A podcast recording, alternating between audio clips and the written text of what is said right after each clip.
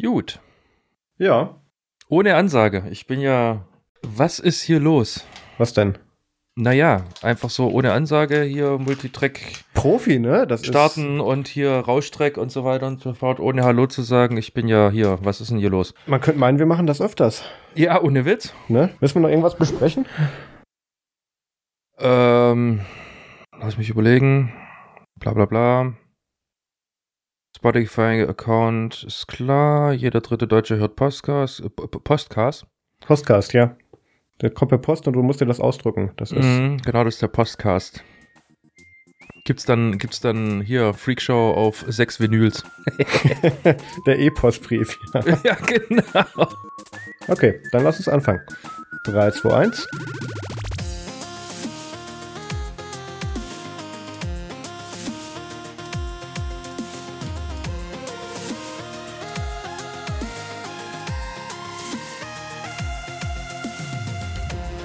Hallo und herzlich willkommen zum Nerds zum Podcast Folge 89. Heute ist der 28. September 2019. Mein Name ist Maus Quavik und mit dabei ist Pierre Goldenbogen.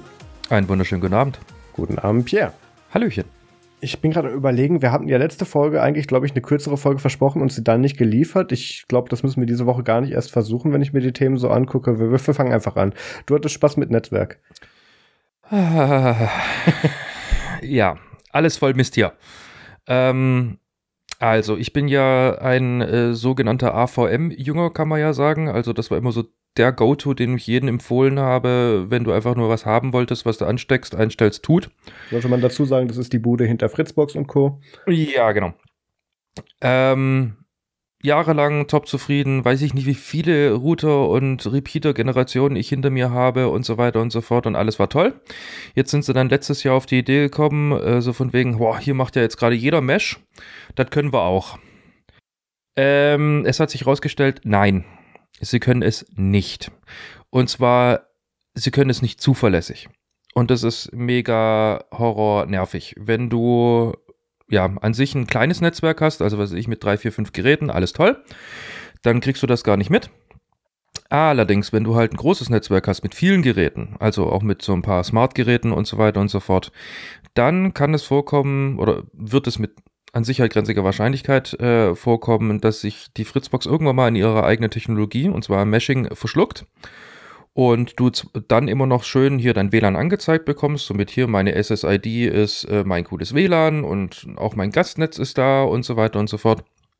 Allerdings, wenn du dich dann versuchst zu verbinden, kriegst du keine IP zugeordnet äh, und so weiter und so fort. Ähm, es ist einfach gar kein Durchsatz mehr möglich. Und das ist ziemlich frustrierend, wenn man nämlich gerade so wie letzte Woche und äh, ich vermute auch dadurch kam dann vor einiger Zeit auch mein ähm, Wer braucht schon Internet? Stimmt, die Folge, ähm, die du so mit ohne Netzwerk nicht mitgemacht hast. Ganz genau. Ähm, ja, es ist auf jeden Fall so, dass AVM das halt immer noch nicht im Griff hat. Das Internet ist mega voll mit äh, Rants und Leute, die gesagt haben, wisst ihr was, ihr könnt mich mal, ich gehe jetzt mal zu jemand anders äh, nachvollziehbar aufgrund dessen, das habe ich auch gemacht. Allerdings ähm, nur so halb. Ich habe dann festgestellt, wenn ich diese ganze Repeater-Geschichte und so weiter und so fort komplett deaktiviere und äh, meine Fritzbox umziehe und alle dann trotzdem über WLAN drauf zugreifen lasse, ohne dass es Meshing an ist, ähm, funktioniert das. Dann ist das Ding mega stabil und so weiter und so fort. Ergo war auch sogar der Beweis erbracht somit, dass es am Meshing liegt, also in Verbindung mit Repeater und Mesh überhaupt. Ähm, dann habe ich beschlossen, okay, ich kaufe mir jetzt einfach mal was Gescheites und äh, lass die AVM Fritzbox, äh, was, was habe ich hier, 95, äh, 7590 oder wie das Ding heißt, ganz genau, ähm, dem drehe ich dann ähm, das Wi-Fi ab und äh, lasse ihn einfach bloß ganz normal Router spielen. Also der macht jetzt weiter Routing, Firewalling und so weiter und so fort und alles für alles andere und auch die Deckt-Telefonie, ganz wichtig. Ja, es gibt noch Menschen aus der Steinzeit, ich gebe es dazu. Ähm, das übernimmt jetzt halt die Fritzbox und das macht sie super zuverlässig, aber um Wi-Fi und cooles Meshing äh, kümmert sich jetzt äh, jemand, der sich damit schlicht und ergreifend auskennt. Und zwar, ähm, ich benutze in der, also im Unternehmen, bei dem ich arbeite, wird Ubiquiti eingesetzt. Überall.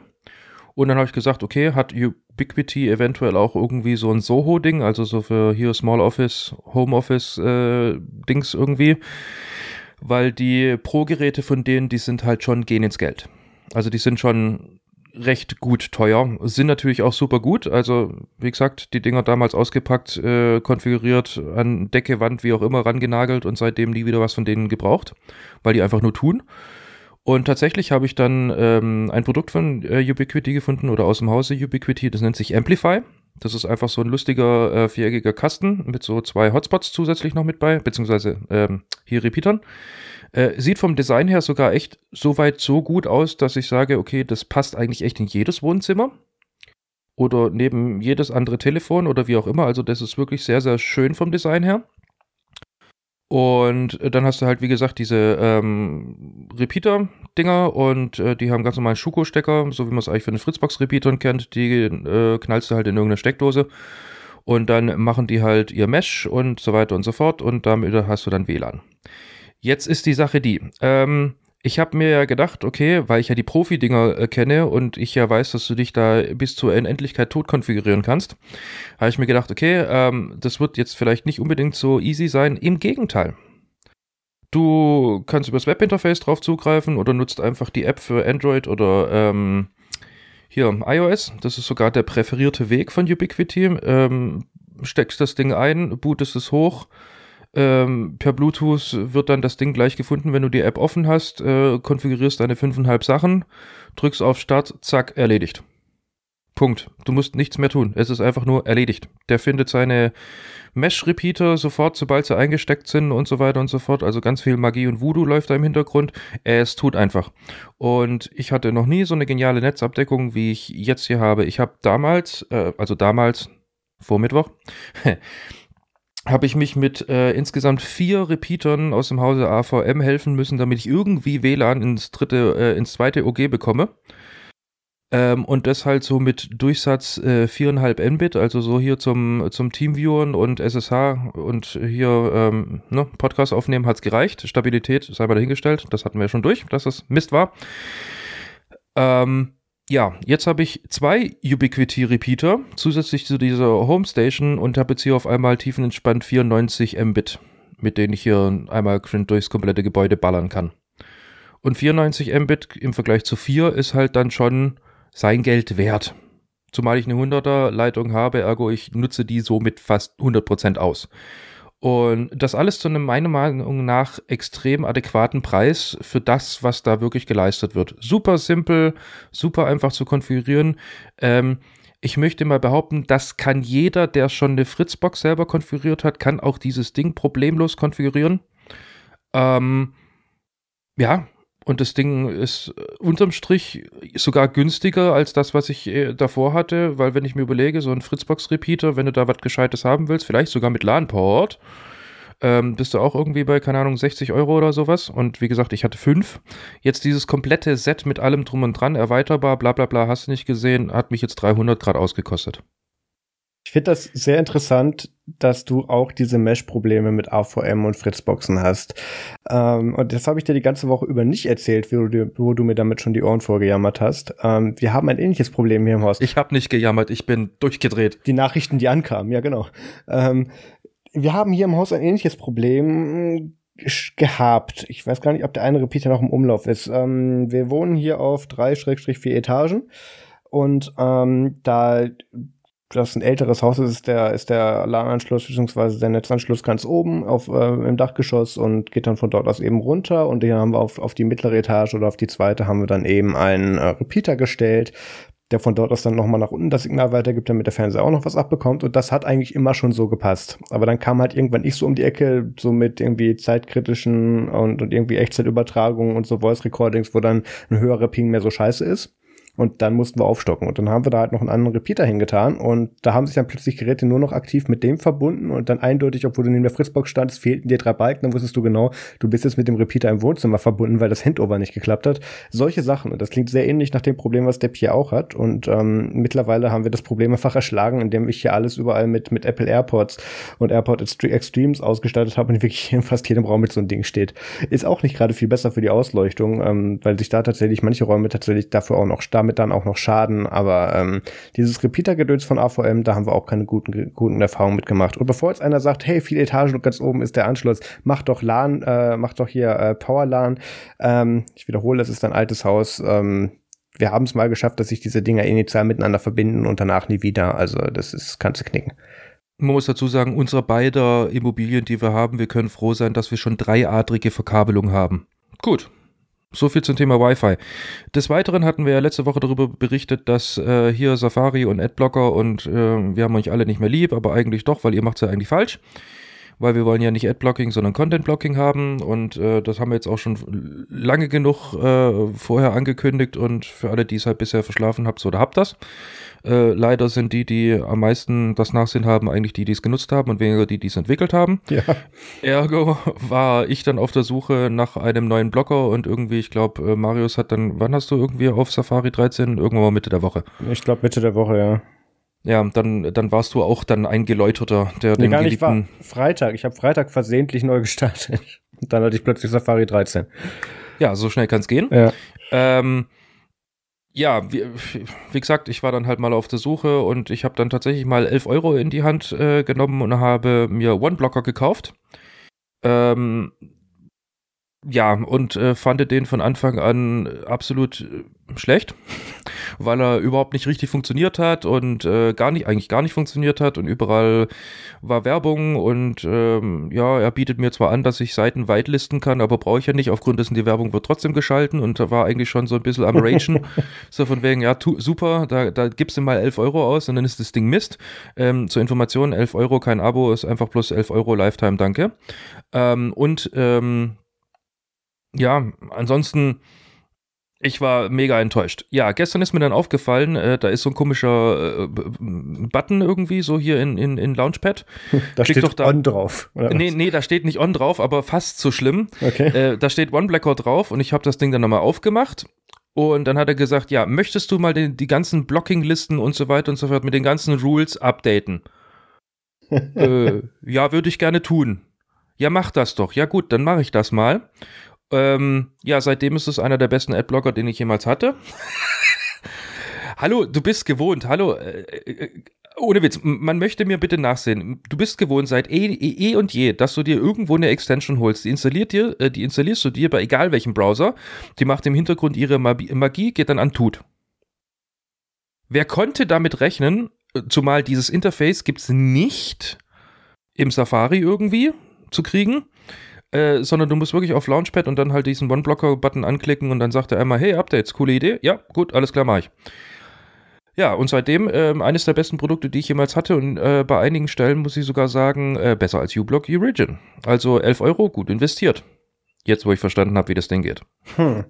Und du so, Marius. Ja, ich stand ja dann Freitag, wie bereits erzählt, vor dem gleichen Problem und habe dann gedacht, nachdem, weil mein Stand war ja noch bei OneBlocker, ähm, dass du da, hey cool, ich habe Geld ausgegeben und hey cool, das funktioniert eigentlich gar nicht. Und da habe ich gedacht, gut, dann überspringe ich den und nehme den anderen und habe dann Viper, WIPR, also Viper, wie ein Scheibenwischer dann installiert ähm, und das ist ein sehr interessantes Add-on, was noch so ein, was so ein Mittelding ist aus den Content-Blockern und das, was uBlock Origin vorher war. Das muss man sich so vorstellen.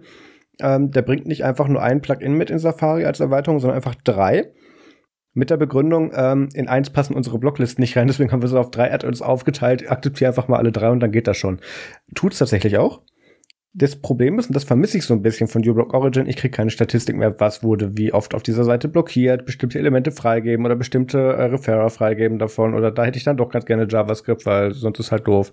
Ähm, das habe ich hier jetzt alles nicht. Ich kann zwar sehr wohl Whitelisting machen, ich kann auch ähm, Ausnahmen definieren, indem ich einfach das Neuladen-Icon gedrückt halte und dann ohne Inhaltsblocker erneut öffnen mache. Dann habe ich so eine temporäre Whitelist. Ähm, ich kann auch Content-Blocker nochmal genauer konfigurieren, aber das ist nicht mehr alles so intuitiv, wie das vorher bei uBlock Origin drin war.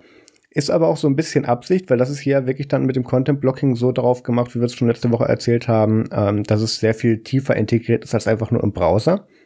Und dementsprechend ist du's auch, hast du es auch nicht nur im Browser einzustellen, obwohl ich es da halt an, intuitiv suchen würde. Das finde ich ein bisschen schwierig. Ansonsten Viper gibt's auch für iOS, ähm, kostet sowohl auf Mac als auch auf iOS 1,99 äh, USD. Und äh, ich hatte damit bisher keine Probleme. Was die wohl im Gegensatz zu OneBlocker besser machen, wie Pierre schon gesagt hat, ist wohl, dass du direkt bei der Installation und beim, also das Ding öffnet sich automatisch beim ersten Mal und sagt dir dann, äh, hallo hier ich bin folgender, bitte klick doch hier zweimal OK, damit ich anfangen darf. Das ist das, was Pierre gemeint hat mit, ähm, dann müsstest du jetzt bitte mal dann die Extensions aktivieren und so, damit ich überhaupt was machen kann. Das hat Viper sehr gut gemacht und ähm, bin sehr happy mit dem. Ich wünschte mir tatsächlich, dass das Whitelisting ein bisschen einfacher wäre, weil da musst du immer aus dem einen Programm raus ins andere rein, da einen Eintrag hinzufügen mit Whitelisting, mit Wildcards. Hä? Naja. Ja, bei OneBlocker gibt's da wie bei AdBlock Plus so einen lustigen Button da oben. Da klickst du dann drauf und sagst, kannst du sagen, Add to Whitelist, Pause Blocking, Make HTTPS Only. Also der spart sich dann sogar dieses HTTPS ja. Everywhere. Wenn du das einstellst, dann ist halt in Zukunft die Seite wird mit HTTPS Only angesprochen, wie auch immer. Das macht er schon. Gut, äh, Reporting, so wie man das irgendwie kennt, mit so und so viel wurde dann halt wirklich weggelassen oder ausgeblendet oder wie auch immer. Das macht er leider auch nicht. Wobei ich dann auch auf der anderen Seite sagen muss, ähm, die Zahl hat mich eigentlich nie interessiert, Hauptsache es funktioniert. ähm, ja, ähm, es ist in Anführungsstrichle fast richtig, äh, was du gesagt hast mit dem One-Blocker. Also er hat mich schon gefragt, so hey, möchtest du das Zeug da hier als Extension auch wirklich aktivieren? Mach da mal Haken rein und so. Aber ne, eben ganz genau, ich dachte, dadurch, dass ich Haken reinmache, bin ich fertig. Ach so, aber das, ah, genau, das habe ich nicht dazu gesagt, was du wahrscheinlich meinst. Ähm, da hat er mir aber auch gleichzeitig die aktuellsten Listen gelädt, geladen und lädt die auch wöchentlich neu. Das macht meiner jetzt auch, nachdem ich ihm das einmal erlaubt habe oder ihn einmal okay. getriggert habe. Ja, meiner hat das irgendwie initial gemacht. Das Problem, was ich mit OneBlocker hatte, ich habe es ja, glaube ich, auch gekauft. Ähm, ja, hast doch, stimmt. Du? Ich hatte das auch. Ja, doch, ich habe das doch auch ausprobiert, hast du das gemacht. Nee, Moment, ich habe den gekauft, den du noch nicht getestet hast. Gott, was war das denn nochmal für einer? Ist auch egal. Da war auf jeden Fall dann so ein Blocker dabei, da musste ich dann erst irgendwie 17 verschiedene Extension anstatt einfach nur drei Stück wegen Blocklisten. Dann, dann hast aktivieren. du den falschen Edgard genommen. Ich es gibt genommen, nämlich Edgard. Nein, eben nicht. Ich habe dir nur Edgard geschickt. Ich habe dir keinen Link geschickt. Ja. Es gibt nämlich zwei im Store. Einer davon ist der Böse, der heißt auch Edgard, und es gibt einen anderen, das ist der Gute. Warum ist was Böses im Store? I don't know. Also was heißt äh, böse und gut? Äh, also böse im Sinne von kostet Geld, kann nichts. und dann gibt es einen, der ist, äh, kostet auch, äh, nee, do, doch, ist, ist, ist sogar günstiger, aber kann alles und zwar richtig. Hm hat aber auch 17.000 Millionen Extensions. Ja, das Problem ist, dann ist das auch alles so sehr verwirrend aufgeteilt mit, hey, wenn du da Privatsphäre schützen möchtest, dann aktiviere mich bitte. Da drüben sind die Tracking-Listen, da ist Privacy Protection, da ist, da ist Tracking Pixel Protection, wo ich sage, ey Leute, schmeiß das bitte in eins und sag mir, wo ich okay drücken muss. Äh, das, das, äh, das war mir dann weg, also es waren keine 17 Stück, aber das war auf jeden Fall, ich musste scrollen und da ist dann so ein bisschen, ha, ich glaube, ich nehme was anderes. ja, klar, aber wir ja. haben ja schon gelernt, äh, die machen das, um diese Beschränkungen ähm, das ist okay, aber dann, aber dann stell das nicht so heraus. Dann sag einfach hier, du musst hier überall einen Haken reinmachen, damit ich funktioniere und dann ist okay. Aber die haben halt wirklich überall was anderes hingeschrieben und teilweise sich auch dann in der Beschreibung widersprochen, dass du gar nicht wusstest, was macht das Ding denn jetzt am Ende? Abonniere ich da jetzt noch irgendwas? So, so, das war halt nah dran, die Befürchtung, hm. die man hatte. Und das, das fand ich dann echt nicht gut. Aber gut, ähm, ich habe jetzt diese Woche auch meine Apple Watch bekommen, nämlich am Dienstag, nachdem die unverschämt lange auf sich hat warten lassen. Und ähm, ich habe die dann gestartet, habe meine Watchfaces eingerichtet und wie sich das gehört, probiert man dann auch immer die die Disney und Pixar ähm, Moment, das ist nur Disney äh, Watchfaces aus, um eben zu gucken, ob Mickey Mouse wieder spricht und ob das Light hier wieder da ist. Und ähm, irgendwie konnte ich das Mickey Mouse Watchface zwar einstellen, aber Mickey Mouse hat nicht mit mir gesprochen. Das fand ich erstmal doof. Ähm, dann gab es wohl von meinem Kollegen, ähm, der auch das WatchOS 6 Update gemacht hat, dann den Tipp, ähm, ja, hier aktivier mal die, die, das, das Voice-Over. Und dann ging das auch einigermaßen. Und dann hieß es, okay, du musst das einstellen, dann musst du das Watchface wechseln, dann musst du neu starten. Und dann habe ich neu gestartet und dann konnte ich erstmal, musste ich erstmal blind meinen PIN eingeben, weil mein, weil ich einfach nur das Apple-Symbol bekommen habe, aber dahinter war schon alles geladen. Also das, das war schon sehr Alpha-Software, was ich da hatte in dem Moment. Und ähm, dann habe ich das abgeschaltet und dann ging es irgendwann. Und ich gucke mal, ob das jetzt geht. Ich entmute mal ganz kurz meine Apple Watch nachdem ich nicht Stören rausgenommen habe. Warte mal. Äh, und hier. Es ist 19 Uhr 57. Ja, also. Mickey Mouse. genau. Manchmal sagt er auch Guten Morgen, Kumpel. Ja. ähm, Also, Oh, Junge! Spricht jetzt wieder, ja genau, spricht jetzt wieder mit mir, aber ich dachte echt an dem Tag, oh scheiße, jetzt darf ich auch noch in Apple Store mir eine Uhr geben lassen. Das fand ich dann nicht ganz so geil. Was ich aber auch im Zuge dieses Voice-Overs gelernt habe, weil es gibt ja auch hier das Toy Story mit Buzz Lightyear und Woody und so weiter, dieses, dieses Watchface, wo die dann alle ganz komische Sachen machen, wenn du da drauf tippst. Und ähm, da liest dir dann auch dieses Voice-Over die Aktion vor, die die da gerade machen. Und da habe ich dann gelernt, dass ähm, Buzz Lightyear im Deutschen Bus Lichtjahr heißt. ähm, ja. Ja, Bus Lichtjahr springt von der einen Seite auf die andere und sagt dir dabei die Uhrzeit. Liest dir dann das Voice-Over vor. Bus Lichtjahr, fand ich sehr schön. Ich habe einen Folgentitel, by the way. Ähm, gut, dann, äh, ich hatte letzte Woche noch versprochen, dass wir äh, den Switch Lite, ähm, Nintendo Switch Lite Testbericht online stellen und ich habe ihn zurückgezogen. Er war tatsächlich fertig, er war auch durchs Lektorat, aber ich war nicht zufrieden damit und das lag zum einen daran, dass ich nicht so viel Zeit mit dem Gerät verbracht habe, wie ich das hätte gerne, äh, wie ich das gerne gemacht hätte, um da ein Review drüber zu schreiben und zum anderen, dass jetzt gerade erst noch einige Spiele rauskommen, ähm, wo man dann tatsächlich auch die Unterschiede mitbekommt mit, ist das überhaupt so gravierend, wenn man dann nicht die Joy-Cons rausnehmen kann und wenn da dieser ganze hier, äh, jetzt hätte ich fast Smart Connect gesagt, hier, ähm, diese Magnete, die die da mit da drin haben diese Gewichte und so, die dann irgendwie sich von A nach B schieben können, macht das überhaupt in der Praxis so einen großen Unterschied? Und deswegen habe ich gesagt, warte ich jetzt mit dem Review noch eineinhalb Wochen und ähm, werde das unter anderem mit einigem anderen Zeugs, und ich werde tatsächlich dieses Mal einige schaffen, mit nach Portugal nehmen. Ich habe nämlich für meine Zeit, ich bin da vom 7. bis zum 14. in Sintra in Portugal für die Ubocon und ähm, die beginnt aber erst irgendwie am, boah, wann beginnt die Ubocon eigentlich? Warte mal, ubocon.eu, die beginnt am, äh, die beginnt am 10. Also ich habe da erstmal drei bis vier Tage noch Zeit und äh, eben nach der UBCon auch noch ein. Und ich habe mir dort tatsächlich ein Büro angemietet in einem Coworking Space und äh, werde dort auch nicht alleine sein. Ich habe noch ein paar andere Kollegen gefunden, mit denen wir uns das teilen und dann wird das da so ein bisschen die, die, jetzt hätte ich fast gesagt, nur zum Arbeitsgruppe, aber es sind gar nicht nur zum Mitglieder. Egal. Wir werden da jetzt jedenfalls auch noch so ein bisschen Sachen fertig kriegen. Und dadurch, dass ich da ein Büro habe, habe ich dann auch die Motivation, tatsächlich was zu schaffen, weil das kostet mich sonst Geld. Und ähm, da werde ich dann das Switch Lite Review komplett neu schreiben. Ähm, ich denke, dass sich einiges decken wird mit dem, was ich bereits geschrieben habe, aber ähm, ich hätte gern tieferen Einblick und außerdem muss ich andere Fotos machen. Ja, und deswegen bin ich dann in Portugal sehr beschäftigt. Ich muss es auch nochmal disclosen. Wir sind Media-Partner bei der Ubicon Europe. Wir werden dort bei der Video- und äh, Content Creation werden wir unterstützen. Ähm, wir Oh, apropos. Ja. Ja, ich muss, ich muss dran denken, dass wir ja noch uns treffen dürfen, damit du Stimmt, ich brauche noch Equipment, Equipment von von, mir bekommst. Richtig. Ja, gut, Charles hier hat da einen Termin gesetzt für. Ähm, das kriegen wir hin. Ja, wir werden auch bei der Content Creation äh, Erstellung werden wir behilflich sein. Es, es ist noch nicht ganz raus, ob es gelivestreamt wird. Das wird auf jeden Fall aufgezeichnet, wo wir eine maßgebliche Rolle bei spielen werden. Und ähm, ja, das ist, glaube ich, alles, was ich zu dieser Partnerschaft sagen darf. Genau, also das muss ich halt disclosen. Ich werde auch mal gucken. Ich habe mir vorgenommen, dass ich dieses Mal über den ganzen Trip so Instagram-Stories machen möchte. Das habe ich schon ganz lange nicht mehr gemacht. Ich gucke mal, ob wir das tun werden. Aber jedenfalls nicht wundern, wenn da dann Werbung dabei steht, einfach weil wir Media-Partner sind und unter anderem halt auch bei den Sponsors mit dabei stehen, muss ich das disclosen. So, dann kommen wir zum Follow-up. Das ist von Pierre.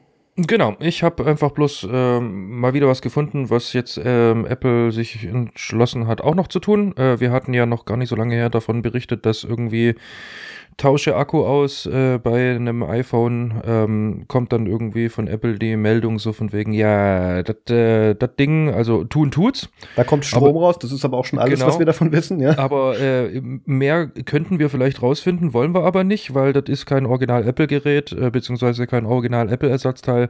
Deswegen, ja, hier mal der Hinweis. Ja. Ja, ähm, das gleiche machen sie jetzt übrigens äh, seit iPhone 11, iPhone Pro und äh, iPhone Pro Max, also jeweils immer die 11er, äh, machen sie das jetzt auch als wichtige Mitteilung. Und zwar, wenn äh, der Bildschirm jetzt eines iPhones getauscht wird und äh, nicht von einem von Apple zertifizierten Mitarbeiter gemacht würde, also es kann schon sein, dass es echt ein Original Apple, also keine Ahnung, hier, wir tauschen jetzt einfach mal bei unseren tollen Elfern, die wir nicht besitzen, einfach mal die Bildschirme untereinander aus. Es sind zwar Originalteile, aber halt nicht verheiratet mit diesen Geräten, so wie es beim Akku ist. Dann meldet Apple in seiner wichtigen Mitteilung, ey, Junge, ähm, oh Junge, ähm, da ist irgendwas anderes.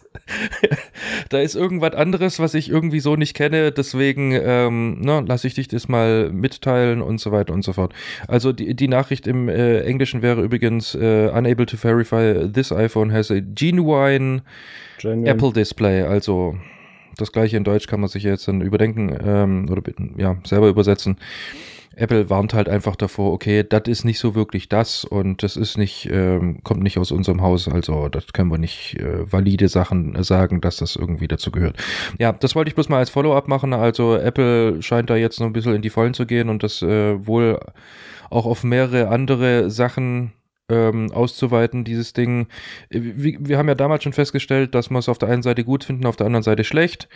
Ähm, es hilft natürlich irgendwo den Qualitätsstandard, den Apple an seine Geräte irgendwo hat, äh, zu sichern, dass es ähm, halt nicht von irgendwelchen Schmocks mit irgendeinem komischen 11-Euro-Display, das zufällig halt einfach bloß auf der Verpackung so heißt, aber gar nicht wirklich das leistet, ähm, ja, sozusagen das eingesetzt wird, beziehungsweise eingebaut wird, aber den äh, Kunden dann teuer äh, verrechnet wird. Ähm, ja, auf der anderen Seite finde ich es halt ein bisschen schade, immer noch, dass ähm, ja, man jetzt halt einfach in den offiziellen Apple Store gehen muss, um das zu machen. Wobei ich ja mittlerweile auch noch als zusätzliches Follow-up ähm, gelesen habe, dass mittlerweile Apple sich so weit erweitert hat, dass sie gesagt haben, okay, das kann jetzt egal welche Schmiede sein, äh, bei der du irgendwie dein Stück Metall aufwerten lassen kannst. Ähm, unter der Voraussetzung ist es bloß ein zertifizierter Apple sag ich mal, Technician irgendwo bei dir drin, also so wie es im Endeffekt bei in Deutschland sowieso Gesetz war und bald auch wieder sein wird. Man braucht im Unternehmen mittlerweile mit, äh, äh, mindestens einen Meister, damit man selber ein Gewerbe betreiben darf und das dann im Endeffekt auch somit abgesichert ist und so weiter und so fort. Ähm, so macht das jetzt halt Apple auch. Die sagen halt, du brauchst mindestens einen Technician und äh, wenn der dann da ist und wiederum dann aber das Stift, also der Azubi das einbaut und der das dann auch richtig macht, dann passt das schon auch. Das sollten ja. wir vielleicht kurz vertiefen. Das haben wir damals in der Folge, glaube ich, nicht behandelt, weil es da irgendwie eine Überschneidung gab oder das war, glaube ich, ich glaube, das war sogar die Folge, wo du einfach nicht mit dabei warst und ich dann die Themen zusammengestrichen habe.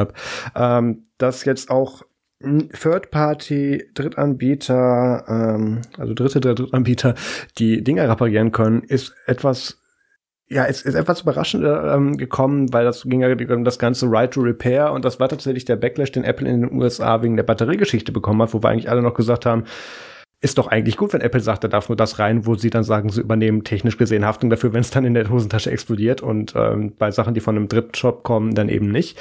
Allerdings bei den ähm, hat das halt auch dazu geführt, dass die dann jetzt hingehen und sagen, hey, der, der Shop in der Mall, der dann aber auch so eine Apple-Zertifizierung hat, der kriegt dann jetzt unsere Reparaturdokumentation, der kriegt die Trainingsvideos, der kriegt Zugang, um die Ersatzteile zu bestellen, der kriegt die mit Zertifizierung, dass er sie mit dem Mainboard verheiraten darf, siehe Batterie. Ähm, das ist schon ein sehr, sehr großer Schritt, weil bisher hatte Apple da ja das Monopol darauf. Und äh, muss man sich natürlich auch fragen, die haben sich das jetzt selber ein bisschen weggenommen, also das im Prinzip hat sich nichts geändert an der Monopolstellung daran, aber sie geben jetzt anderen auch die Möglichkeit, dass sie eine gleichwertige Reparatur abliefern können wie ein echter Apple Store. Und und ähm, das ist in erster Linie für den Kunden schon mal nicht schlecht. Ähm, Absolut ungewöhnlich, gerade ja. aus dem Hause Apple, sowas irgendwo. Was mich halt am meisten überrascht hat, ist, also es war ja schon, dass, dass die meine, meine Sicht zu Rise Repair und so weiter, das hatten wir alle schon ein paar Mal. Und auch, dass Apple da eigen, also eigene Ansichten zu hat, wüssten wir auch schon lange. Ich hätte nur nicht damit gerechnet, dass diese Batteriediskussion jetzt dazu führen würde, weil gerade die, habe ich gesagt, die ist doch noch am besten verständlich. Guck dir an, wie es passieren kann, wenn du es selber verkackst. Siehe Samsung seitdem dürfen die Dinger nicht mehr in Flugzeugen mitfliegen. ähm, keine Ahnung, Kinder verbrennen im Kinderwagen. Wir hatten ja alles davon. Und gerade ja, da habe ich gedacht, dass, dass da äh, tatsächlich keine Diskussion zu aufkommen wird. Deswegen hat es mich überrascht, dass es über diesen Umweg dazu kam. Aber ist okay. Ähm, was mich jetzt auch überrascht und was, was du auch anscheinend nicht so siehst, oder zumindest nicht herausgestellt hast, um auf die Display-Geschichte zurückzukommen, ich kann das beim Display fast noch besser verstehen als beim Akku.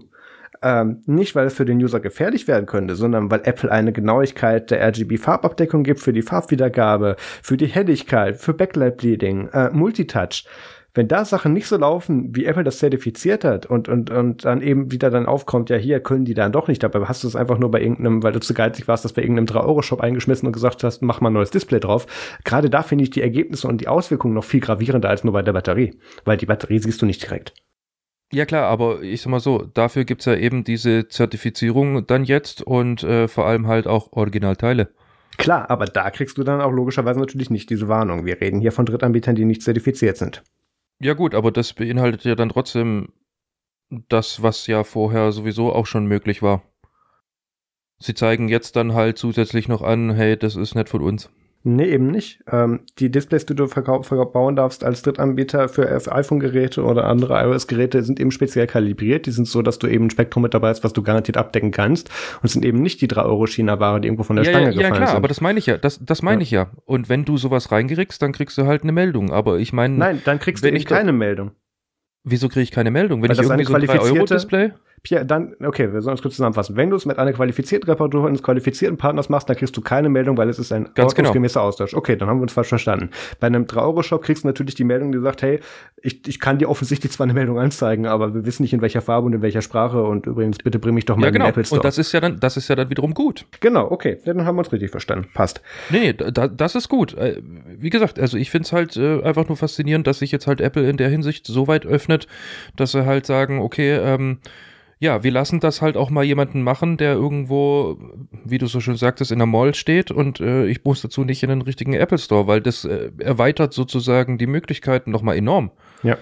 Weil wie schwierig ist es dann? Also ich meine, mein nächster Apple Store ist jetzt äh, Sindelfingen in, in. Sindelfingen, genau. Das sind jetzt, keine Ahnung, 40 Kilometer in etwa. Ähm, wenn ich jetzt dann wiederum irgendwo, ich sag jetzt mal, zum Laden um die Ecke gehen kann, dann ist das schon ein gewisser Mehrwert. Ja, Vor absolut. allem vermute ich mal, wird dann auch, ähm, man liest ja auch immer mal wieder, dass halt hier die Apple Stores ziemlich überlastet sind und so weiter und so fort. Ähm, die werden sich das schon auch überlegt haben, dass wenn sie das ein bisschen breiter streuen und es einfach zertifizierte Technicians gibt, dass das dann halt auch ein bisschen entspannter ist für die Apple Stores selbst. Weil Neuware gibt's nur aus dem Apple Store, aber das Repairing und so weiter und so fort, das kannst du halt breiter streuen. Das finde ich jetzt vielleicht gar nicht mal so schlecht unternehmerisch gedacht. Ja. Weil selber haben sie ja dann trotzdem was dran, aufgrund dessen, die Leute müssen Apple-Produkte beziehen, also Ersatzteile. Damit machen die natürlich auch ihren Reibach. Kannst du wissen. Ähm, sie haben aber halt dann die Arbeitszeit mehr oder weniger komplett nicht zu tragen, aufgrund dessen, das ist dann halt die anderen. Jetzt ist dann aber halt die, die Frage, wenn das dann, also was mich dann noch interessieren würde, wenn ich dann jetzt zum Beispiel ein Ger- Gerät habe mit Apple Care oder welcher Versicherung auch immer, Cyberport oder wie auch immer, ja, ähm, oder über Cyberport gemacht, ähm, die ja übrigens teilweise sogar etwas besser sind, wie ich jetzt im Nachhinein äh, raus habe, aber egal. Mhm. Ähm, jetzt laufe ich da halt irgendwie zu mir in die nächste Mall und gehe da, oder zum Laden um die Ecke, lasse es dann den Apple Technician machen und so weiter und so fort. Ähm, ist es dann immer noch in der Garantie oder ist es das eben nicht mehr? Das wäre interessant zu wissen. Da gibt's Regelungen für, weil die Apple Qualified Technicians, die dann da dran dürfen, sind natürlich auch über die Garantieabdeckung informiert. Die haben das gleiche, die haben einen ähnlichen, nicht den gleichen, bei weitem nicht, einen ähnlichen Zugang zu dem Garantiesystem, um da eben bestimmte Ansprüche auch abdecken bzw. prüfen zu können. Ähm, beim Cyberport ist es zum Beispiel, da kannst du das mit Apple Care reingehen, weil Cyberport ist auch ein MSI zertifiziert, äh, nicht MSI, äh, MFI, nee, das war fürs Zubehör, ist auch egal. Aber Apple ist auch, äh, Cyberport ist auch ein Apple zertifizierter Partner. Die würden dich dann dort aber als komplett neuen Kunden anlegen müssen für. Und ähm, wir kennen das Nicht Problem. schon wieder. Genau, wir kennen das Problem, wenn du bei Cyberport zum fünften Mal als neuer Kunde, egal wie viele Jahre du schon bei denen bist, angelegt wirst. Ähm, ja, das ist nochmal ein anderes Thema. Ähm, aber bleiben wir kurz bei unternehmerisch richtig gedacht und kommen zu den Themen. Ähm, beziehungsweise davor würde ich noch gerne sagen, ähm, wir hatten heute eigentlich eine in Anführungszeichen nerdigere Folge geplant. Ich hatte sie auch teilweise auf Twitter schon versprochen. Wir wollten eigentlich über Pine 64 reden. Ja. Und ähm, das hätten wir fast auch noch gemacht, aber ich habe es zurückgezogen, weil ich bin mit dem Lukas von Pine64 ähm, in Kontakt und wir hatten ein Interview geplant, was wir jetzt leider verschieben mussten. Das fällt auch auf meine Portugal-Zeit dann zurück. Und ähm, dann werden wir uns dort nochmal ausführlich mit denen ähm, auseinandersetzen. Ich werde das Pinebook Pro sehr wahrscheinlich in den nächsten Tagen bekommen, beziehungsweise Pierre und dann ich. Und ähm, dann werde ich das hoffentlich mit zu UbuCon nach, nach Portugal nehmen können. Und dann wird es dann da auch natürlich zeitnah einen Testbericht geben. Das ist eins der wenigen Stücke Hardware, die mich in den letzten Monaten etwas begeistern vom Hype her wieder, weil es einfach was völlig anderes ist. Und ähm, weil ich die Firma sehr interessant werde, finde, da wird aber noch was zu kommen. Das ist nicht weg. So, jetzt zurück zu unternehmerisch richtig gehandelt oder gedacht. Ähm, Spotify hat ihre Policy bezüglich Familienmitglieder im Family Plan geändert. Ähm, bisher war es so, du konntest eigentlich sagen, hier, ähm, ignoriere seine Adresse, seine Rufnummer, seinen Standort und seinen Nachnamen. Ich sage aber, dass der gehört zu meiner Familie und dann kannst du dann Family Plan mit dem aufmachen. Und das hat natürlich dazu geführt, dass das Wohngemeinschaften gemacht haben, Freunde und, und hat alles, was technisch gesehen und egal nach welcher Definition halt nicht miteinander verwandt oder äh, in einer Familie miteinander ist. Und da hat Spotify jetzt gesagt, ha, da, da schmeißen wir eigentlich mit Geld weg. Wir machen das jetzt so. Ähm, wir nehmen uns das Recht raus, dass wir regelmäßig oder ja, Stichprobenartig haben sie es zumindest selber genannt, das ist aber mehr eher, regelmäßig, lassen wir uns Zugriff auf den Standort geben, um zu überprüfen, ob die Leute, die Zugriff auf diesen Family Plan haben, auch tatsächlich unter einem Dach wohnen. Und da gab es eine ganz interessante Diskussion auch bei uns in der Community schon mit, wie definiert man eigentlich Familie? Und wenn man eben ins Urban Dictionary bei, bei im, im amerikanischen eben reinguckt, ist es tatsächlich so, dass es zwei Definitionen gibt. Der eine ist eben die direkte Familienlinie im Sinne von der aktuellen Verwandtschaft. Ähm, als aber auch die Alter, die, der direkt auf Platz zwei die Definition Menschen, die wirklich im wahrsten des Wortes unter einem Dach leben. Und ja, finde ich schon wieder schwierig. Ja, aber ganz abgesehen davon, dass, dass Spotify ein Unternehmen ist und, und ihren Kram nennen dürfen, wie sie wollen und dann auch sagen, selbst wenn das Familie sind und das darf nur jeder dritte Schwäger oder so, keine Ahnung, ähm, könnten die auch machen, wie sie wollen. Ist es natürlich schwierig von der Formulierung her.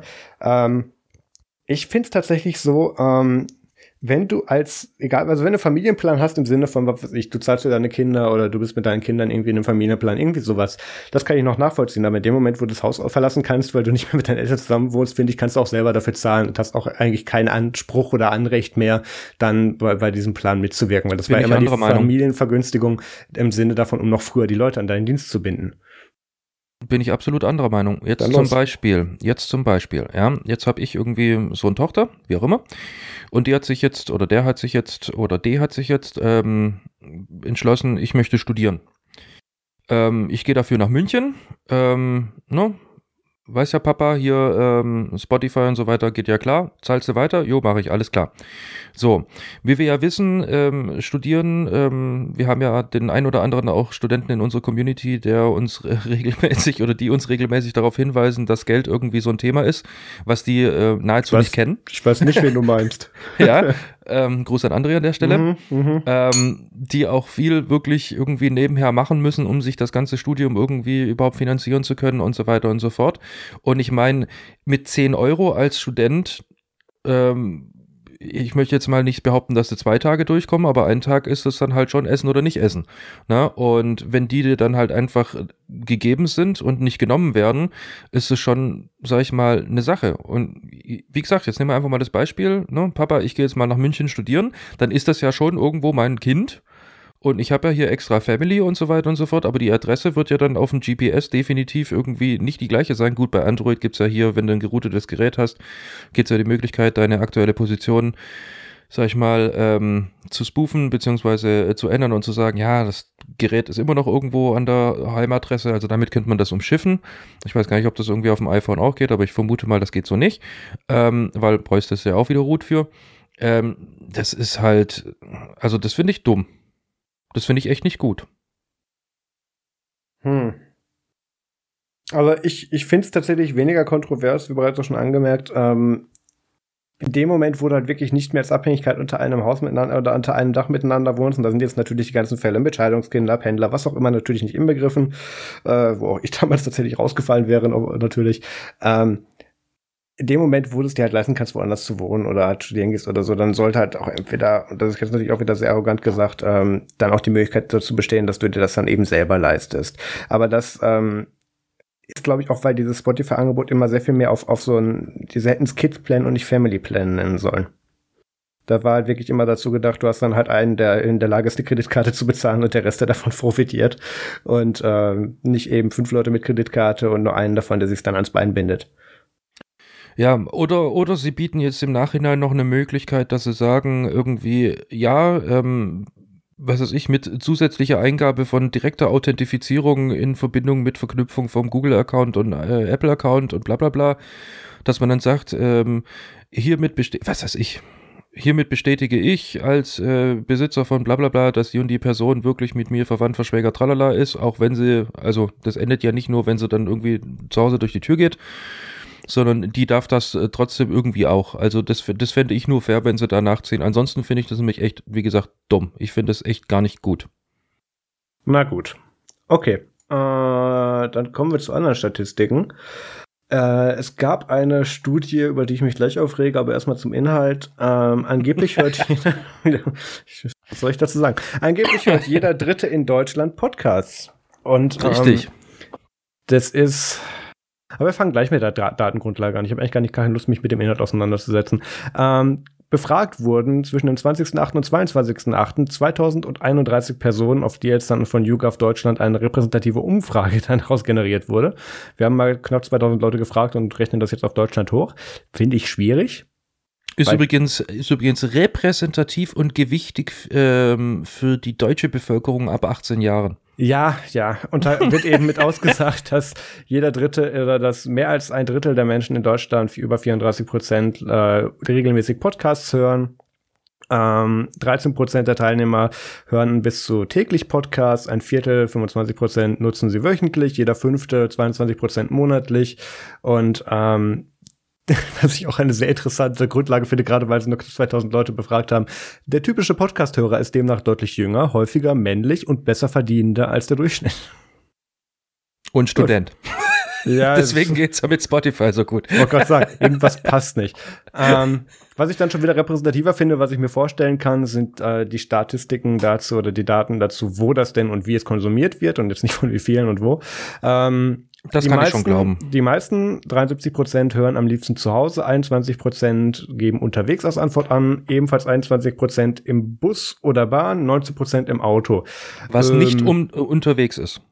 Ich wollte gerade sagen, wo, warte mal, wie viel 100 Prozent sind das? Ja gut, ähm, das kann und, ich mir und tatsächlich. Und man ist dabei, also im Bus und Bahn oder im Auto ist man nicht unterwegs. Ja, das ist das nächste Problem. Sie haben halt mehrfach Auswahl zugelassen hier dabei. Das ist aber gut.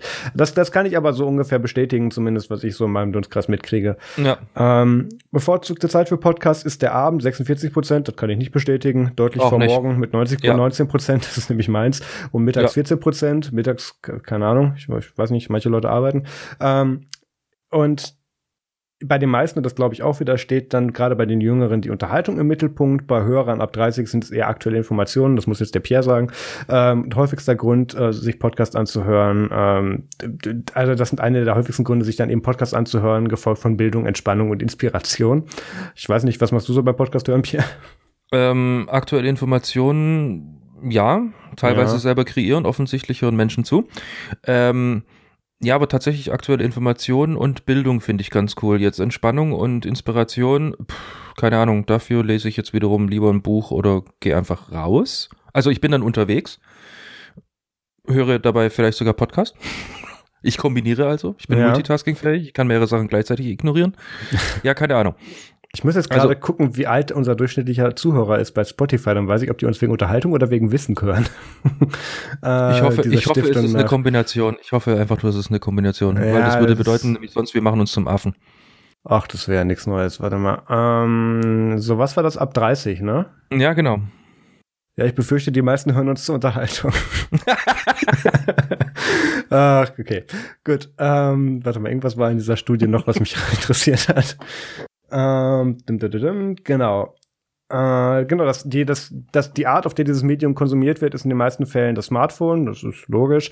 Ähm, mehr als die Hälfte gibt an, damit Podcasts zu hören, ähm, mit deutlichem Abstand von 28 Prozent. Es werden dann Desktop-Computer oder Desktop oder Computer, nämlich ist hier gemeint, ähm, dann aufgezählt mit 22 Prozent und 20 Prozent hören das angeblich nur auf dem Tablet. Keine Ahnung, das sind dann, glaube ich, die anderen Studenten, die noch ihre Nexus 7 mit sich rumschleppen.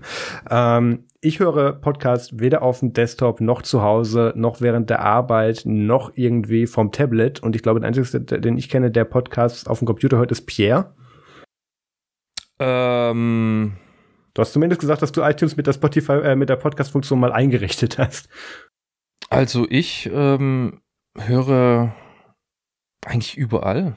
Also überall bis auf ein Apple TV. Also mal höre ich übers, übers Telefon, mal im Auto, mal tatsächlich einfach bloß ähm, an, meinem, an meinem Rechner. Also ja, also ich höre es tatsächlich auch am Rechner. Also, wenn es Podcasts abspielen kann, nutze ich es eigentlich zum Podcast abspielen. Wie gesagt, außer im äh, Apple TV. Hm. Ich lege okay. mich da nicht fest, also ich weiß nicht. Naja, da gibt's, dann, dann gibt es noch die einstelligen Prozentzahlen für äh, smarte Lautsprecher, MP3-Player und Smartwatches. Ähm, doch, meine Uhr könnte, oh, Bus Licht, ja, guckt mich gerade an, ich muss das Watchface wieder umstellen. Meine Uhr könnte tatsächlich auch mit äh, mir Podcast vorspielen, wenn ich das wollte. Ich finde den Namen gut, wir nehmen ihn als Folgentitel. ähm, und ich finde es einfach schwierig, dass die diese Umfrage mit nur knapp 2000 Teilnehmern gemacht haben, oder 2031. Äh, in einem Zeitraum von zwei Tagen und dass sich dann schön rechnen auf, auf die deutsche Bevölkerung ab 18 Jahren. Also allein wenn wir die Umfrage bei uns machen, äh, weiß ich, dass da erstens mehr Leute bei zusammenkommen. Das ist einfach, weil ich unsere Demografie kenne und zum anderen, dass wir da ein diverseres Feld mit abgedeckt kriegen. Ich habe aber gerade in dem Moment noch mal geguckt bei Spotify. Wir hatten ja vor einer Weile ähm, diese, diesen Aufruf gestartet, dass doch bitte unsere Zuhörer gescheites Zeugs hören sollen. Und ähm, ich habe da gerade schon ein Bild von dir bekommen. Naja, das war das nur das, das war nur das fürs Alter. Ich schicke dir jetzt noch das andere, damit du auch da Bescheid weißt. Ähm, und es, es ist zumindest eine Verbesserung absehbar. Ich habe da noch bei ein paar Punkten Probleme mit, aber so, jetzt ist es hier mit den Leuten, mit was die Leute hören. Platz 1 Broilers, Platz 2 Slipknot, Platz 3 ACDC, 4 Luciano und Platz, äh, was ist das, 5 Nickelback. Ha. Broilers. Über die Siehste? letzten, genau. Siehste, wer hat's gesagt? Ja, über, über, die letzten beiden können wir noch mal reden, aber äh, es, es ist schon besser.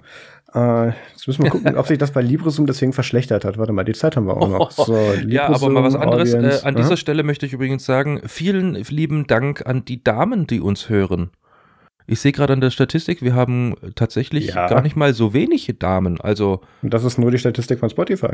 Ja, ja, eben. Wir haben gar nicht mal so wenig Damen, die uns hören. Also ich finde das schön. Freut mhm. mich. Ja. Also Pia ist gerade nicht mehr Single, trotzdem Bewerbung an. Nein.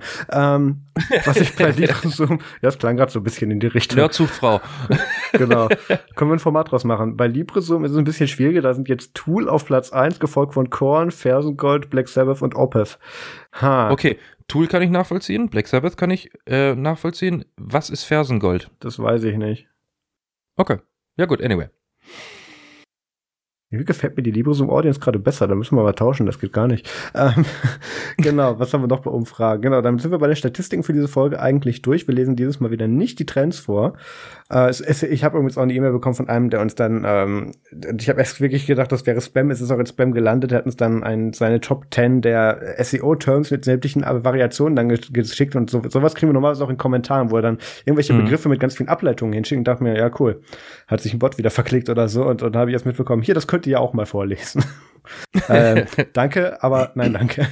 So, äh, bleiben wir beim Thema Nein, danke. Opera Mini bringt direkten Datenaustausch über WLAN jetzt in den nächsten Versionen mit, auch nur unter Android. Ähm, soll ein direkter Konkurrent von AirDrop werden. Und es geht darum, dass du über den Browser per Peer-to-Peer -Peer, über äh, Wi-Fi direkt ähm, dann tatsächlich größere Dateien teilen kannst. Und das ist jetzt in diesem Browser integriert. Und das ist auch gar nicht so schlecht. Ich habe nur ein Problem damit, dass das in diesem Browser integriert ist, weil einerseits heißt der Opera Mini, das hat man damit damals damit angefangen, dass der wie als minimalistischer Browser anfangen sollte, gefolgt von Opera Mobile.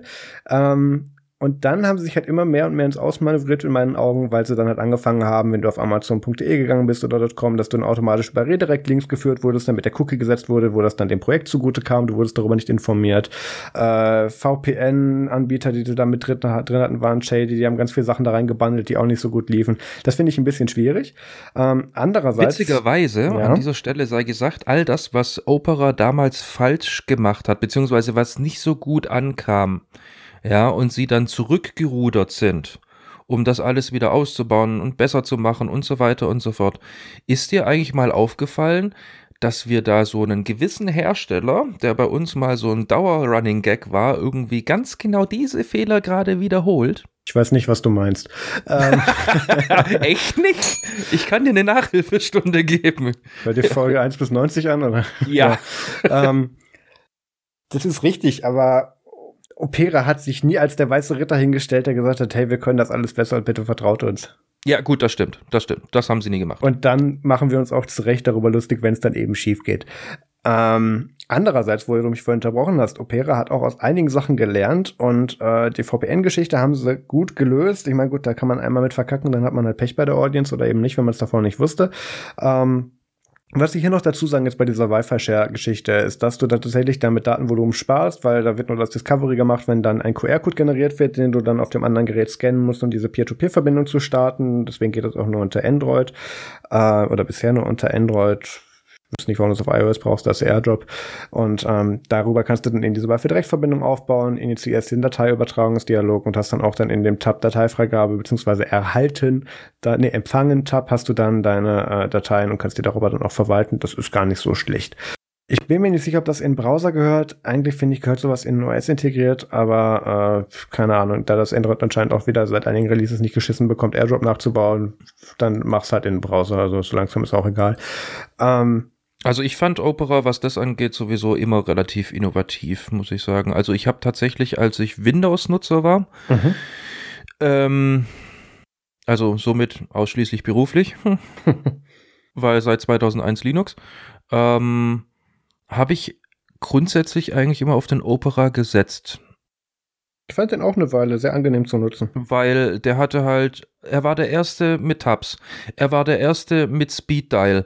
Also hier mit, mhm. du machst ihn frisch auf und hast dann deine, was ich glaube, damals waren standardmäßig neun irgendwie benutzten, zuletzt benutzten Seiten oder sonst irgendwas. Ja. Er war der erste, den du aufmachen konntest und konntest sagen, hey, stell bitte die Session so wieder her, wie ich sie verlassen habe und so weiter und so fort. Also diesen ganzen Kram, den du heute im Google äh, Chrome drin hast oder im Firefox, wo du mittlerweile schon gar nicht mehr drüber nachdenkst, sondern voraussetzt, das war damals alles Opera auch der Netscape Communicator und so weiter und so fort war früher äh, ohne Tabs. Du hast dann halt in deiner Taskleiste unten, deswegen hatte ja auch Windows damals diese Funktion, dass du dir diese Taskleiste nach oben ziehen konntest, damit du mehrere Reihen offener Programme haben konntest. Ja. Das kennen ja die ganzen jungen Leute heute gar nicht mehr. Ja, da gab es keine Tabs. Da hattest du halt dein Internet Explorer oder Netscape Communicator hattest du halt einfach 80 Mal offen. Ja, ich und dazu dann halt noch dein Word und dazu halt vielleicht noch dein Winamp und dazu noch dein irgendwie Counter-Strike oder sonst irgendwas. Und wenn du was gesucht hattest, da konntest du nicht durchscrollen oder hattest irgendwie eine coole hier Sch Schnellsuche für Tabs oder sonst irgendwas oder sowas. Nee, da bist du unten in der Taskleiste gewesen, hast recht deinen Scrollbalken gehabt, je nachdem wie weit du de hochgezogen hast und deinen Desktop so mit verdeckt und hast da schön tapfer drum gescrollt und hast dann geguckt, wo zum Teufel ist das Ding, was ich jetzt gerade nochmal sehen wollte. Ja, Alt-Tab for the win. Ja, das, das hat tatsächlich Opera damals sehr früh gemacht. Gerade Opera Mini, ich erinnere mich noch an meine Symbian-Zeiten, ähm, war der erste mobil benutzbare Browser mit, mit tatsächlichen Funktionen. Und zwar einem Leerzeichen-Manager, einem Download-Manager, Einstellungen, Cookie nachladen, Grafiken laden oder nicht laden und sowas. Ähm, das war der erste, der außer WAP auch noch richtig HTML konnte. Also richtig. so mit, mit, so mit, du kannst damit googeln. Und zwar nicht die WAP-Seite, sondern googeln und auch auf Amazon und so. Und, und du sagst also dann so da zwei Minuten, bis du klicken konntest, aber ja. Ja, egal, es hat ewig gedauert, aber du konntest es machen. Ja, von daher mag ich Opera auch. Aber wo sie dann halt angefangen haben, bei mir zu verlieren, war, als sie angefangen haben, da immer mehr Features reinzuknallen mit, ähm, die haben lange, bevor wir uns da bei Mozilla drüber aufgeregt, aufgeregt haben, auch mal so ein Feature mit smarten Lesezeichen gemacht oder irgendwie versucht haben, mit deinem Newsfeed zu bestimmen, ähm, mit personalisierter Auswertung und wo sie sich dann noch alle anderen möglichen Daten dann dafür gegeben, geben gelassen haben. Äh, dann, wie gesagt, diese Affiliate-Geschichten, die sie machen, die, die VPN-Nummern, obwohl sie da besser wurden. Das wurde dann halt alles das, das war so ein bisschen wie damals Online-Games, die dann so schön mit irgendwie so einem einfachen Multiplayer anfingen und dann wurde es halt angefangen mit Add-ons und, und Specials zuzuscheißen und ab da wurde der Browser dann so ein bisschen, bisschen unattraktiv, weil du musstest dann wirklich alles damit nutzen. Äh, ich glaube, an irgendeiner Stelle hatten sie sogar mal einen MP3-Player drin. Also das waren schon ein bisschen verrücktere Zeiten. Aber ja, ich habe damals Opera auch tatsächlich recht gerne genutzt, aber die Zeiten sind so ein bisschen vorbei. Also ich habe das letzte Feature, was ich noch mitbekommen habe, war dieses komische Opera Social Media im Browser Ach Gott, oh Gott, das gab's ja auch noch. Ja, ja. was sie da irgendwie versucht haben zu launchen, bloß um es dann irgendwie zwei Versionen später wieder gegen die Wand zu treten. Ja. Äh, zu Recht, weil wollte keiner. Richtig. Ähm, und damals waren die Leute bei Wer kennt wen und Quick und wie heißt StudiVZ SchülerVZ. und, tralala, und SchülerVZ und wie sie alle heißen oder hießen, muss man ja sagen. Ähm, genau. Ähm, MySpace. Ich kann den ganzen Tag so weitermachen. Ja, genau. Was äh, bei mir ist er dann schlicht und ergreifend irgendwann mal ersetzt worden durch den äh, Firefox. Ja, damals schon durch den Firefox, weil es gab irgendeine Version, die ist halt irgendwie grundsätzlich bei Tab Nummer 3 gecrashed. Mhm. Und somit war es für mich irgendwie unnutzbar. Und dann habe ich einen Firefox installiert und äh, dabei blieb es dann schlicht und ergreifend. Also ich habe irgendwie mir dann halt mit fünf Add-ons äh, ein Opera zusammengeklickst gehabt, mehr oder weniger, und dann war ich happy. Dann gab es für mich keinen Grund mehr zurück zur Opera. Was wir auch damals noch hatten, hm. was wir, glaube ich, völlig vergessen hier ist, ähm, gerade bei Opera Mini auf Symbian und so, du hattest noch die Möglichkeit, da, da Webseiten herunterzuladen, um sie dir später ansehen zu können, wenn sie einmal fertig geladen waren, damit du sie nicht ah, nochmal laden musst. Offline-Modus, genau. Offline-Modus, genau, mit so einem intelligenten Speicher. Das hat Opera tatsächlich auch damals gemacht und auch da konntest du Qualitätseinstellungen für Bilder machen. Ähm, in meinem Fall, weil es noch ein 1 zu 1 Display war, in, inwieweit er runterscrollen sollte, um es dann noch mitzuspeichern, wie tiefe Ebene gehen sollte. Das war alles schon sehr geil, aber die Zeiten sind um. Und ähm, der Mail und der Mail-Client, der war geil. Den habe ich. Da war auch mal ein Mail-Client drin? Ja, da war, da war, da war ein Mail-Client und das, das war der erste Mail-Client, der richtig äh, mit Mailinglisten und News und so weiter, also hier äh, Usenet und so weiter und so fort, einfach nur klar kam. Bei egal welcher Menge, du konntest Milliarden E-Mails da reinballern, es war ihm egal, der war schnell. Mhm. Der hatte eine der ausgereiftesten Standardsuchen, also Standardsuchfunktionalitäten und so weiter und so fort. Ich habe diesen Mail-Client geliebt. Das ist ja schon fast so ein, so ein, Schiz äh, so ein Schizophrenie-Level Marke, Marke Firefox oder Mozilla. Hey, lass uns den E-Mail-Client in den Browser packen. Deswegen habe ich ja eben ganz genau diese, diesen Seitenhieb vorhin verteilt. Also mhm. ähm, ich habe den wirklich geliebt. Also das war, und vor allem im Vergleich zum Firefox, beziehungsweise wie hieß das Ding, wo irgendwie Netscape. von Mozilla rauskam? Wo, war das Net, war das Netscape Suite oder wie hieß das? Netscape Operator war das, glaube ich ja, egal, irgend so ein Ding, wo halt all diese ganzen hier teilweise FileZilla und dieser, oh, wie hieß der komische Netscape, ähm, Communicator? HTML, äh, HTML-Editor, was? Ja, genau, ich glaube Communicator hieß der. Da war der HTML-Editor drin, so, äh, so Thunderbird für Arme und so weiter. Das war alles da drin. ja, und im Vergleich zu Opera war halt das Ding einfach nur Schnarch-Level 9000, weil den Opera, den hast du aufgemacht. Ja, ja, ich habe alles geladen. Mach einfach, was du willst. Alles da, alles gut. Du brauchst einen FTP-Client, kein Thema, habe ich. Ich wäre dann und da, zwar, wir könnten anfangen, ja. Und zwar Snap. Zack, der war da, der war offen. Wo willst du hin? Sag nee, du es. meintest den Netscape Navigator und ich meinte den Communicator für das andere. Und später ah, wurde daraus dann anyway. eben der, der Firefox bzw. Netscape Navigator, der dann äh, Firefox Version 7 quasi wurde. Nicht sicher. Ja, naja. Ich meinte halt dieses komische äh, eierlegende Wollmilchsau-Giraffenpony, was sie damals irgendwie rausgebracht haben, was irgendwie ja. alles kann und nichts richtig. Und dann kam Emacs.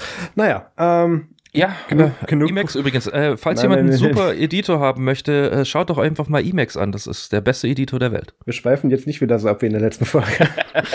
ähm, dann kommt jetzt das BSI mit einer neuen Erfolgsmeldung, weil IT könnte so einfach sein. Ja, genau. Und zwar, äh, das BSI hat sich jetzt gedacht, äh, es gibt eine erste Hilfemaßnahme zum Aushängen. wie man das so kennt, der Notfallplan mit Evakuierung, Sammelpunkt, äh, dann bei 112 rufen, wer ist betroffen, wie viele Leute sind verletzt, kommt Rauch unter der Tür heraus, so diese üblichen Geschichten. Jetzt nur für IT, weil ähm, ich übernehme das einfach mal, ich reg mich jetzt schon auf.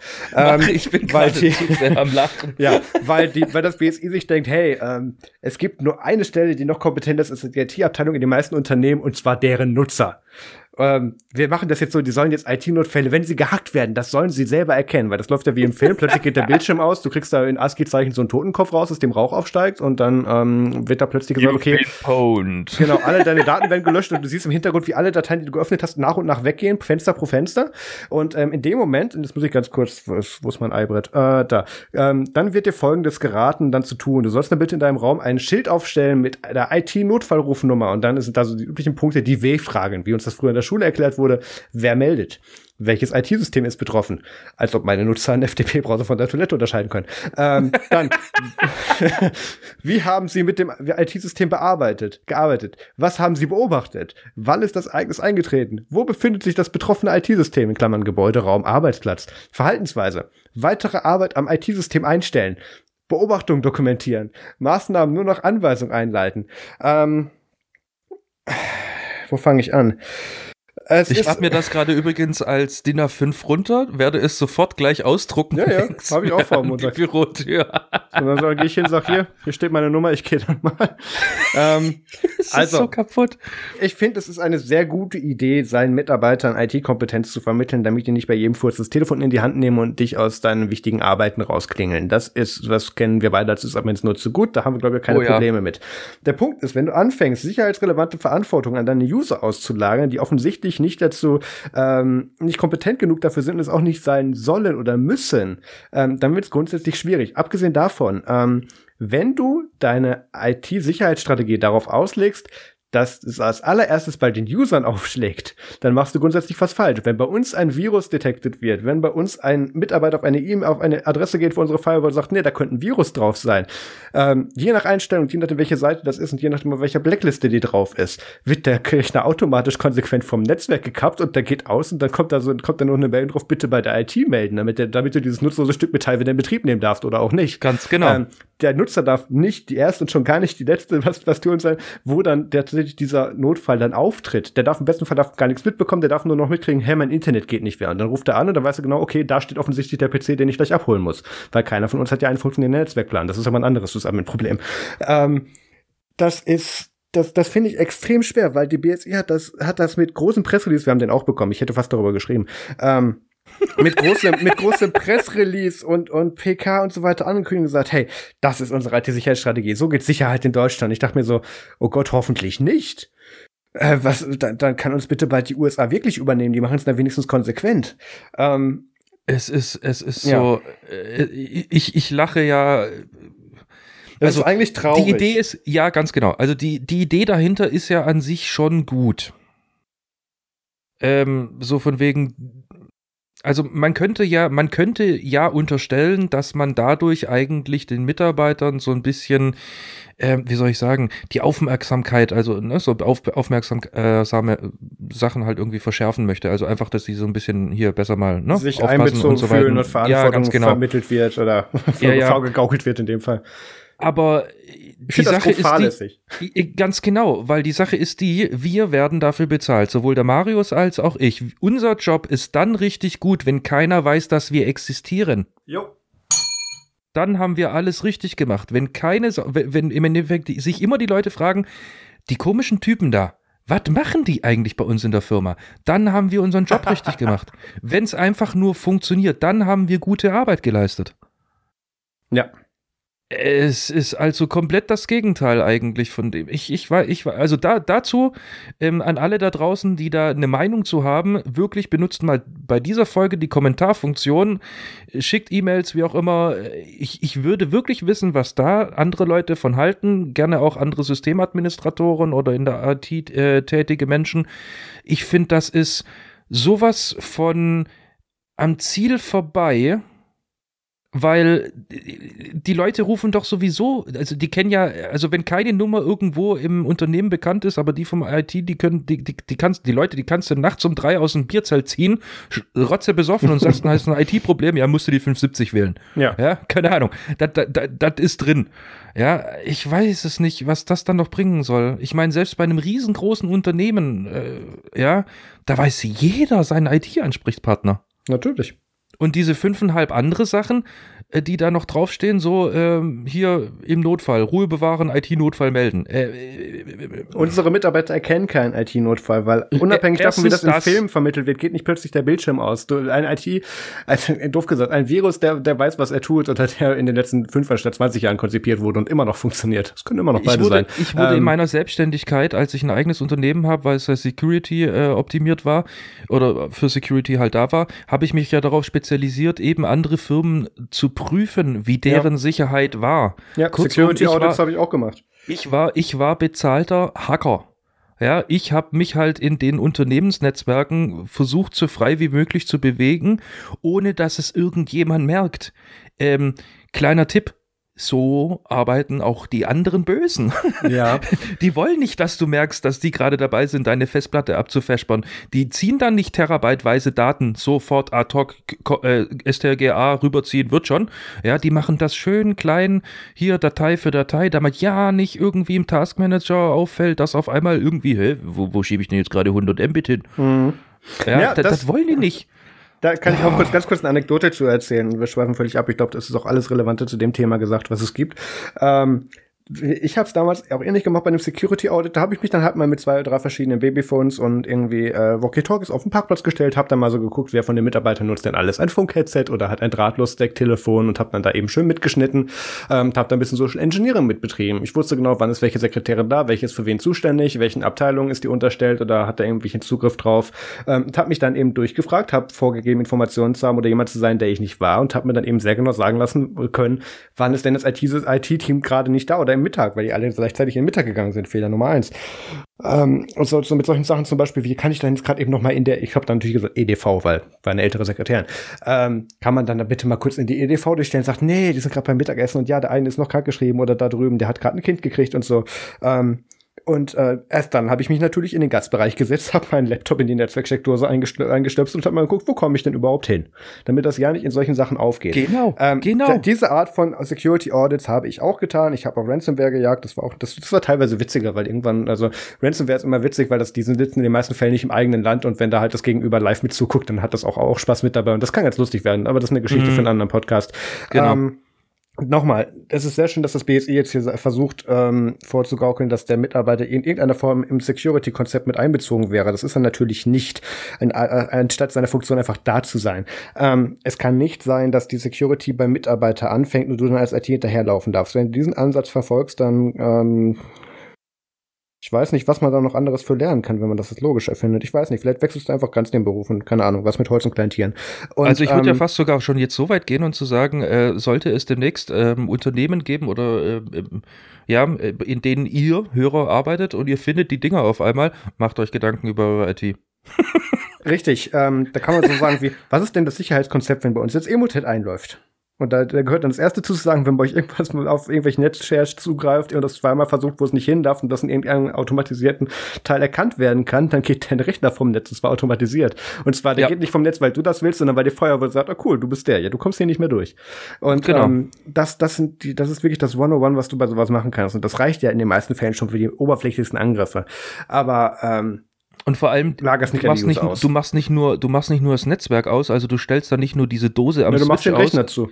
Du machst den Rechner zu, du machst ein MAC-Adress-Blocking, dass wenn der, weil wir haben, es gibt so findige Leute, die sagen, oh guck, hier ist nichts, ich steck mal einfach um, mal sehen, vielleicht geht's mit der anderen Dose. Genau. Ja, dann darf es auch noch nicht gehen. Also, lauter so Sachen, oh Gott, ich könnte mich jetzt hier gerade schon wieder total in Sicherheitskonzepte verlieren. Ja, Lassen komm, das, das. das ist der Grund, warum wir für manche Aufträge sehr viel Geld kriegen. Ähm, das müssen wir nicht vertiefen. Ja, ähm, damit kämen wir eigentlich, warum war das eigentlich das WTF der Woche? Ja gut, wir haben jetzt quasi zwei WTF der Woche. Ja. Ähm, Stiftung Warentest. Ähm, das ist das Nächste. ich habe eigentlich keine Lust, ich bin jetzt schon sauer. Willst du anfangen diesmal? Ich muss schon wieder lachen.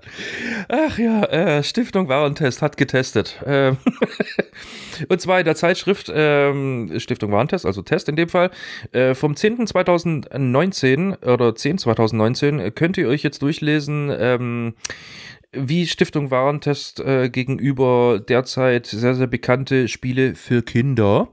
Ähm, ja, wie sie da gegenüber steht und was sie da halt so davon eine Meinung hat und so weiter und so fort. Und zwar haben sie 14 beliebte Spiele, haben sie getestet. Und zwar äh, ausschließlich Handyspiele. Und 13 von 14 ähm, Applikationen, also Apps, ne, sie sind ja auch schon cool, ne, sie nennen das Mhm. auch Apps, sind inakzeptabel und nur Pokémon Go bekommt die Bewertung bedenklich. Ja. Also das ist, Das, ist, liegt, äh, das liegt am Datenschutz, äh, den ähm, Stiftung Warentest absolut unter aller Sau findet. Ähm, unter anderem eigentlich jeder, weil jedem ist es bekannt, dass es einfach blöd ist. Und ähm, es gibt dann wohl auch so die, die ein oder anderen Spiele, die sehr, sehr äh, ja, sag ich mal, Inhalte haben, die nicht kindgerecht sind, wo sie dann zum Beispiel auch ähm, Fortnite aufführen, was ich nachvollziehen kann, aufgrund dessen, da wird geballert und da wird halt hier so einige Charaktere sind interessant und die können dann so tanzen und so weiter und so fort und da kann man dann schon irgendwie als kleines Kind ein bisschen verstört sein. ich finde den Kartendance auch bedenklich, aber das hat nichts damit zu tun, wie dieses Testergebnis zustande kam. Minecraft. Die haben ja nicht mal da jetzt im Sinne der FSK oder so irgendwelche inhaltlichen Konsequenzen gezogen, sondern nur ähm, kann da über einen Chat miteinander kommuniziert werden? Gibt es dort In-App-Käufe? Ähm, gibt es dort die Möglichkeit, dass man seinen Benutzernamen irgendwas Bedenkliches umändern kann? Ist das ein Spiel, was Millionen von Leuten spielen, weswegen Supportanfragen für solche Sachen zu melden eventuell drei Tage länger dauern?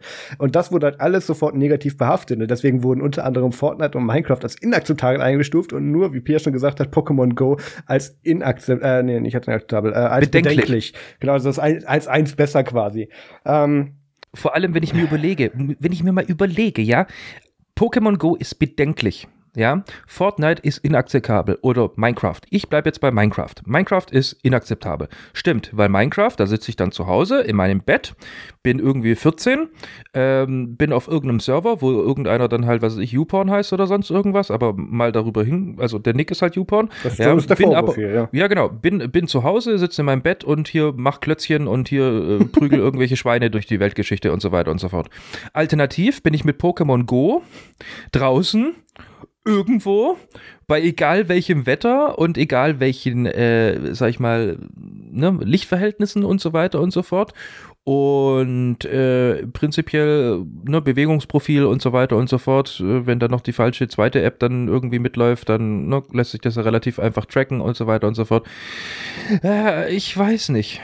Also, Gehen die, gehen die davon aus, dass 14-Jährige, ne, die haben ja hier so zwischen 12 und äh, 16 haben sie ja wohl irgendwie so ein bisschen eingegrenzt, gehen die da wirklich von aus, dass 14-Jährige noch so wie in den 80er Jahren irgendwie heimkommen, wie es meine Mutter damals gesagt hat, ja, du kommst heim, wenn die Lampen angehen. Heutzutage ziehst du doch 14-jährige sturzbetrunken irgendwo unter eine Bierbank vor. ja, richtig. Also ja. jetzt nicht alle. Briefkasten. Aber ja, also da muss man dazu sagen, bei uns damals war es ja noch so, deswegen finde ich das Minecraft-Beispiel etwas unangemessen. Ich meine, wenn wir damals Tomb Raider mit Lara Croft gespielt haben, die Brüste waren auch eckig. Also ähm, der Punkt, der hier, ja, Entschuldigung, da musst du sein. Ähm, was ich hier aber natürlich verstehen kann, ist das Tracking und die Datenschutzhinweise, dass die, dass die auch hier kritisieren, ist, dass die manchmal nicht kindergerecht formuliert sind. Ähm, dahinter frage ich etwas die Relevanz, weil Vertragsmündigkeiten und solche Vertragsverhältnisse einzugehen und dort auch Datenschutzerklärungen akzeptieren zu können, sind Kinder in erster Linie schon mal raus. Zum anderen musst du das dann als, als Vorgesetzter, hätte gesagt, ja quasi, aber nur für Eltern als Erziehungsberechtigter dann eh mit deinen Kindern durchgehen können und da dann übersetzen können. Ist aber gar nicht der Punkt. Selbst wenn du da dann an manchen Sachen das Tracking abschaltest und dann trotzdem Tracking gemacht wird oder dass manche Sachen trotzdem übermittelt werden, das ist natürlich kritisch, da verstehe, verstehe ich auch Punktabzug, das ist okay. Ähm, würde ich mich aber immer noch nicht, weil das ist hier natürlich, was die, was die halt hier auch in ihren Headlines wieder machen, was sehr falsch verleitend ist, als ob das irgendwie für Kinder unangemessene Inhalte wären. Ganz genau darauf will ich nämlich Das auch ist mein hinaus. Problem. Und das ist- sind sie nicht. Eben nicht. Und da müssen wir uns, glaube ich, auch nicht größer darüber unterhalten. Und das ist ein Problem, was ich mit Stiftung Warentest jetzt seit Jahren habe.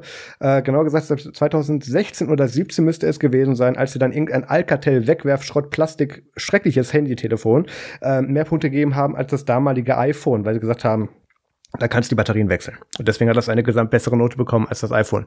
Und wenn du halt nach diesen Kriterien wechselst, kannst du dir halt auch ungefähr dann, ähm, oder bewertest, kannst du dir auch ungefähr ableiten, wie die dann offensichtlich äh, ja kompetent sind, Spiele zu testen. Und ähm, Ja gut, an der Stelle mit dem Libre 5 wird übrigens sowieso alles besser. Ja, du so, kannst damit nicht telefonieren, das kommt nicht ins Internet. Naja. Mhm.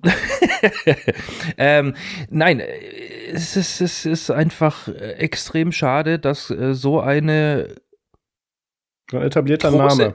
So ein etablierter Name, so eine große Zeitschrift, die eigentlich, ich, ich, kenne keinen Haushalt, der die nicht zumindest mal irgendwann mal sich gekauft hat für irgendwie Staubsauger oder sowas. Waschmaschine, Staubsauger, Ja, klar. ganz genau. Ähm, und die haben ja, die haben ja auch echt gute Tests. Also ich meine, Ja. ich habe ja da auch schon die eine oder andere Doku angeschaut, mir, wie die halt testen und so weiter und so fort. Und die machen da ja echt einen verdammt guten Job. Wir hatten zwei Jahrzehnte das Abo.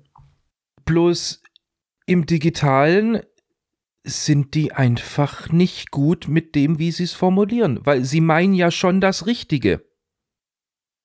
Aber es ist einfach Ich bin mir ziemlich sicher, dass sie es genauso formulieren wollten. Ja gut, da sitzt ja bestimmt auch irgendeiner, der sagt, ja, das schreiben wir ganz genau so, hast du recht, Ja. das geht jetzt so in den Druck. Ähm, aber äh, den muss doch heutzutage klar sein. Also wir sind ja mittlerweile Generation äh, Helikoptereltern. ja, ich weiß nicht, ob ich besser oder schlechter wäre, mal davon ab. Ähm, deswegen, das soll jetzt nicht positiv oder negativ äh, zu bewerten sein, aber wir sind nun mal in diesem Zeitalter Helikoptereltern und Ja. es wird ja so viel über die Medien ähm, der eigenen Kinder entschieden und vor allem, du hast ja jetzt auch die Werkzeuge, die gab es ja damals nicht. Damals hast du halt irgendwie mit 13 Doom gezockt.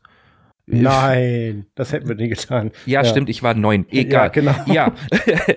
ähm, wenn, Mut- wenn Mutti gefragt hat, und was ist das für ein Spiel? Ja, guck mal hier, Landschaft. Ja, Hast du halt kurz gegen die Wand gedreht oder sowas. ja, genau. Ja, also wurscht. Ähm, heutzutage hast du ja die ganzen Möglichkeiten und die werden ja auch genutzt. Wenn ich so irgendwie in meinen Dunstkreis, also mein Umfeld irgendwie äh, gucke, wenn da irgendwie Eltern sind, die halt tatsächlich, du, du hast ja mittlerweile kein, keine Chance mehr irgendwie, du musst ja deinem Kind schon ein iPhone irgendwie oder ein Android, äh, Samsung Galaxy äh, 11 Super Plus 20 Tele äh, Teleobjektivkameras mit bei und was weiß ich was, musst du dem ja schon irgendwie kaufen, weil sonst ist es ab der zweiten Klasse irgendwie Outsider. Ja, also die brauchen ja alle schon ein Handy und mit WhatsApp-Gruppen, wo sich die Schüler untereinander austauschen und bla bla bla. Ja, da gucken ja die Eltern schon irgendwie extrem drauf und die haben ja hier auch diese Kindersicherungsfunktionen alle an und bla bla bla. Somit kann ja das Kind eigentlich sich gar kein Fortnite irgendwie installieren, ohne dass es bei Mutti war und gesagt hat, hey, gib mal PIN ein. Wenn dann natürlich die, also ich finde, ja, also ich bin mir jetzt nicht sicher, ob das irgendwie überhaupt Relevanz hat, diese, die, diese Artikel. Deswegen finde ich aber auch den Schluss, den die ziehen, recht gut. Wenn du dir um diese ganzen Sachen Gedanken machst, dann setzt du dich mit dem Content, den deine Kinder konsumieren, auseinander und versuche ihn in Ansatzweise nachzuvollziehen, damit du darauf dann Entscheidungen treffen kannst. Ganz und nicht genau. kategorisch dich auf was anderes verlassen musst. Deswegen ist, kann ich verstehen, dass dieser Artikel und dieser Test grundsätzlich übertrieben ist, aber das ist nicht das Qualitätsformat, was ich von Stiftung Warentest erwarte. Ganz genau. Ganz genau. Also das, deswegen meine ich ja, es ist eigentlich pointless, Ja. dass sie überhaupt bewertet haben. Äh, Sie hätten das eigentlich auch wirklich auf einen Absatz runter. Genau, zwei ähm, Absätze. Guck, was, was deine Kinder für einen Scheiß machen und reagiere Genau, entsprechend. nochmal noch mal zur Erinnerung. Übrigens, Übrigens, die und die, du hast die und die äh, Erziehungsberechtigung und so. Plattformen und die und Ja. die Technologien geben Möglichkeiten, damit Eltern nachschauen können, was die Kinder machen oder können auch da was dagegen tun und so weiter und so fort oder irgendwas verhindern. Ähm, kleiner Reminder, check mal. Genau. Verhalten bei Punkt. IT-Notfällen. Ja, genau. ich druck mir das aus. Ja, ich, ich habe es auch gerade schon gespeichert und mir an meine Büroadresse geschickt. Gut. Gut, das waren die Themen. Weißt du, das Problem, das Problem ist, ich will es mir nicht im Büro an die Wand hängen, weil dann muss ich es Leuten erklären. ich werde es mir an die Wand hängen, das muss einfach sein. Dann testest du das mal zuerst. Okay, jetzt hier, WTF der Woche hatten wir MFG Musikfilm Game Tipp. Oh, Ja, ich bin überrascht. Ich mach, ja. Ja, ähm, und zwar, ich ähm, na, bin irgendwie gerade nicht musikalisch diese Woche gewesen. Ich weiß auch nicht warum. Ich habe mich mal wieder durch so meine ganzen Podcasts durchgewühlt und zu gucken, was höre ich eigentlich noch, weil ich habe irgendwie, keine Ahnung, was waren es, 32 Podcasts oder sowas abonniert. Und äh, fand da halt irgendwie zwei, drei irgendwann mal gut, hab die mir dann angeschaut und ähm, beziehungsweise angehört und hab sie dann, ja, irgendwie ignoriert wieder oder vergessen, dass es sie gibt. Keine Ahnung, auf jeden Fall, ich habe da ein bisschen dünn gemacht. Aber ähm, ja, was ich mir diese Woche wieder reingezogen habe, ist äh, die Freak Show, die immer wieder aufs Neue gut ist. Ja. Ähm, von und mit Tim Prittloff und ganz, ganz vielen anderen äh, super tollen Menschen, ähm, die wirklich coole Meinungen haben. Es ist super, super interessant. Hört es euch auf jeden Fall an. Nehmt euch Zeit. Das Ding kommt einmal im Monat. Und ähm, ja, geht immer so um die drei Stunden, also nehmt euch Zeit dafür. Ist aber auch super unterhaltsam und wie gesagt informativ. Ähm, für alle, die jetzt dann letzte Woche schon gesagt haben, öh, das war ja irgendwie rein iPhone-mäßig und so weiter und so fort und bla bla bla und zu so viel Apple. Stimmen, ja. Ja, ist so viel, zu viel Apple. Dann ja, dann hört euch übrigens die äh, aktuelle an, aber nicht die davor. Aufgrund dessen, da ging es bei denen auch bloß um Apple. So, ähm, Schocker, Ja, wenn Apple Keynote ist, reden wir über Apple. Nein. nein, das ist äh, pff, passiert nie. Komisch. Wie können wir bloß? Und Ja. wie, wie, wieso machen das eigentlich die restlichen Medien auch? Ich weiß auch nicht. Ganz seltsam. Ähm, Übrigens, es kommt alle eineinhalb bis zwei Wochen raus. alle, alle anderthalb bis zwei Wochen. Ja, in letzter Okay. Zeit ist es schwierig, weil wegen Camp und dann Sonderfolge Keynote, aber so alle Ja, zwei stimmt, Wochen ist stimmt, eigentlich ja, ja, Rahmen. stimmt alle 14 Tage, stimmt alle 14 Tage. Deswegen waren es irgendwie vier Wochen, weil ich mich gewundert habe, warum es nicht kam und dann vier, zwei Wochen später. Ja, okay, irgendwie war das im, im Mind. Auf jeden Fall, ähm, in der letzten Folge hat sich äh, Tim Brittloff, ähm, der ist ein bisschen eskaliert über das aktuelle Bankensystem. Oh je. Und Mhm. zwar seit dem 1. September ist es ja Pflicht, dass es äh, Zwei-Faktor-Authentifizierung gibt äh, für, ähm, wenn du dich bei der Bank anmeldest und äh, Zwei-Faktor-Authentifizierung, also in dem Fall TAN-System, kennt man, kennt man ja auch schon, wenn man irgendwie Online-Banking-mäßig eine Überweisung macht und so weiter und so fort. Und ähm, ja, jetzt gibt es da ein neues, wie gesagt, ein neues Gesetz, also eine Richtlinie beziehungsweise, also eine Richtlinie, kein Gesetz, eine Richtlinie, ähm, dass Banken doch bitte ähm, Zwei-Faktor-Authentifizierung irgendwo ak- ähm, ermöglichen sollen, beziehungsweise aktivieren sollen, weil das einfach eine gute Sache ist. Naja, nicht nur das. Ja, ja, warte. So. Ähm, Mhm. Und äh, dann haben die ähm, das sogar noch ein bisschen erweitert. Und zwar, es wäre gut, wenn das äh, Zwei-Faktor generell für jede Art der, ähm, der, der, der Kontenaktivität irgendwo, sag ich mal, vorgesehen ist. So, Solltest bin den zweiten Faktor erklären. Äh, Wie, wie meinst du? Naja, es ist Erklär. jetzt nicht nur ein Code, der aus deiner App rausfällt, es ist ein Chan, der jedes Mal generiert wird, optisch Ja, aus genau. der Liste oder wo auch immer mit. Ja, genau. Also es wird, äh, ihr müsst halt entweder einen Tarngenerator haben oder halt eine Liste haben, wo halt Tarns drauf sind.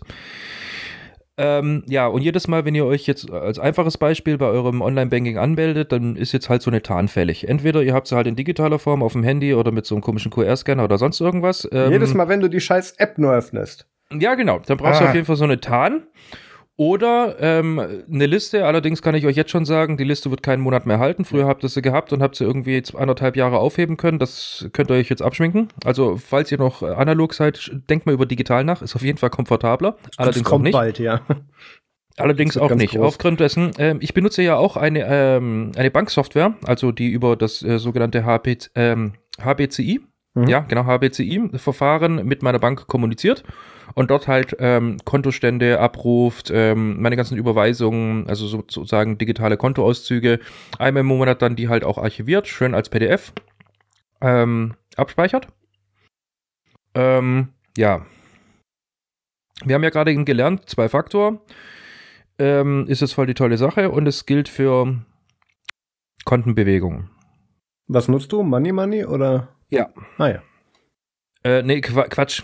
Jetzt habe ich ja gesagt, weil Tim das nutzt. Nein, ich benutze Gnu Gnu Cash. Gott. Es funktioniert seit Jahren.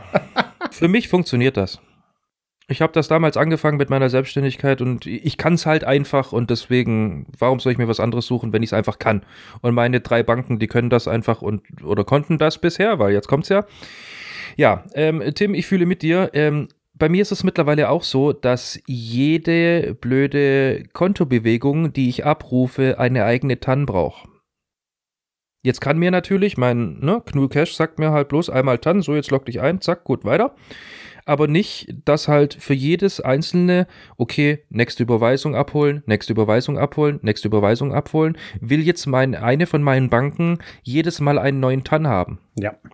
Was zum Teufel denken die sich dabei? Ich habe es noch viel besser bei Money Money, nämlich ich habe ja mehrere Konten und ähm, dann geben mir manche nur die Kreditkarten mit äh, oder manche geben mir nicht die Kreditkarten mit, manche nur das Tagesgeld. Ähm, manche äh, wollen dann Ja. geben dann beim Start keine Nachricht mehr. Da muss ich dann raten, für wen ich denn jetzt gerade einen Tanz ziehen soll, von welchem Konto mit welchem Gerät und wie viel Stellen und so, Genau so, damit ich habe die App ich hab, überhaupt launchen kann. Ich hab bei einigen, ich habe ich hab bei einigen äh, Ba- Banken, also die ich jetzt nicht so ähm, ständig nutze, sondern die halt im Endeffekt bloß rumliegen, die sind da natürlich auch drin, habe ich ähm, das Problem gehabt äh, am Anfang, deswegen habe ich jetzt äh, die teilweise sogar echt einfach gekündigt, weil ich gesagt habe, okay, das ist mir zu aufwendig, ich ziehe das Geld jetzt an einer anderen Stelle einfach zusammen und fertig.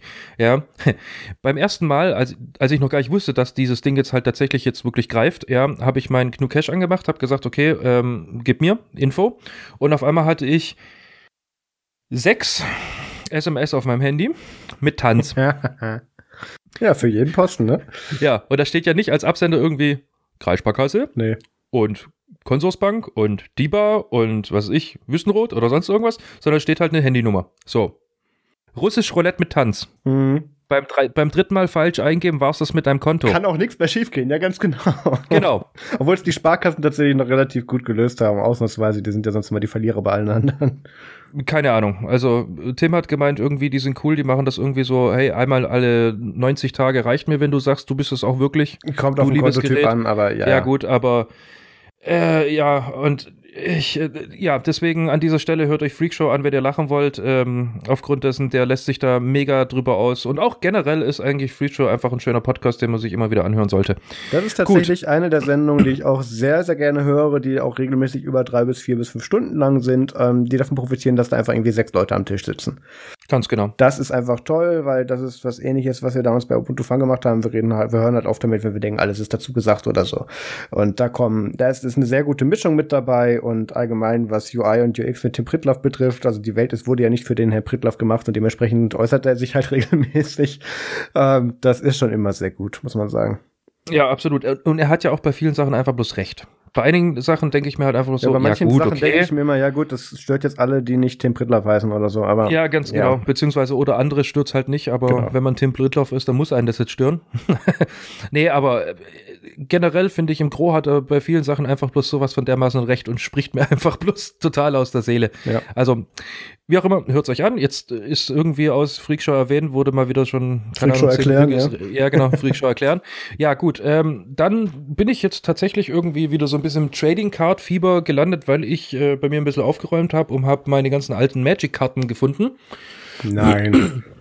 Ja, und ich habe mir schon immer irgendwie mal wieder so ein, so ein Spiel für zwischendurch gedacht. Wäre mal wieder was Nettes, so einfach bloß, wenn Wartezeit zu überbrücken ist oder sowas, wo ich dann einfach auch mal wieder zocken könnte und zwar auch irgendwo tatsächlich mobil. Und ähm, ja, durch Magic bin ich dann halt gekommen, äh, sag mal, irgendwo gab es doch auch mal hier so eine, so eine, so eine Android-Variante von Magic the Gathering und so weiter und so fort. Das ist aber nicht Hearthstone, oder?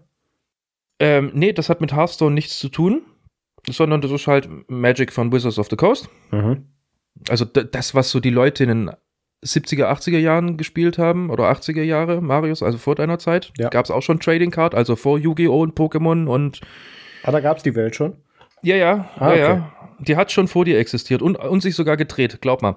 Auf jeden Fall. Kann ich mir jetzt nicht vorstellen. Ja, ja, klar, kannst du auch nicht. Wie auch. Warst nicht da.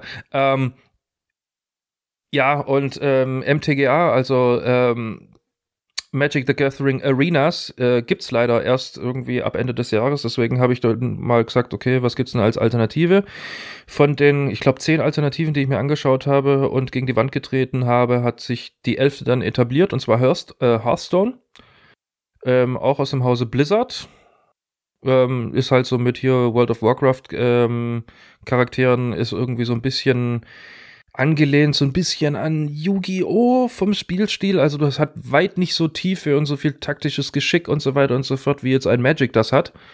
Aber so für zwischendurch ist vielleicht auch ganz genau das gar nicht mal so schlecht, weil wenn ich mich so an meine Magic-Aktivzeiten irgendwo erinnere, da ging halt auch mal irgendwo eine Session mal eben schon anderthalb Stunden, weil du halt rumgeknobelt hast, was machst du jetzt und so weiter und so fort. Und bei Hearthstone, da kannst du schon sagen, so, keine Ahnung, 20, 20 Minuten. Ich glaube, länger habe ich bis jetzt noch keine Partie gehabt.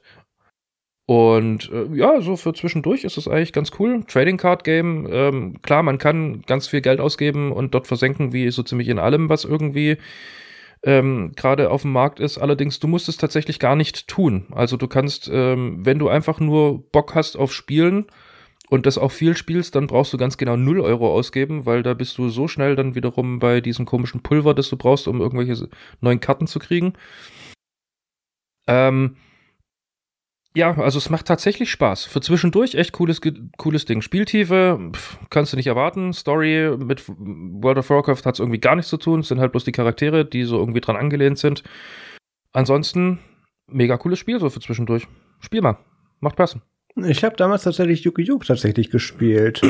Ich hatte auch dieses komische Ding zum an Arm schnallen, was du das aus, den, aus der Serie dann kanntest. Also, wir brauchen dann tatsächlich jetzt einen neuen Host Ja, hier. ja, ich weiß.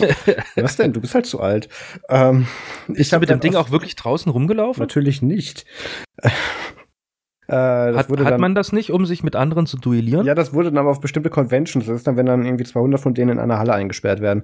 Ähm, da wurde das dann natürlich mitgenommen. Nee, aber was ich demnächst spielen will, und das muss ich gerade Okay. einst- einstreuen, ähm, das ist dann die Erklärung, wenn ich irgendwie in den nächsten fünf Wochen irgendwie nicht reagiere und nicht erreichbar bin, ähm, Arbeitskollegen möchten mit mir WoW spielen.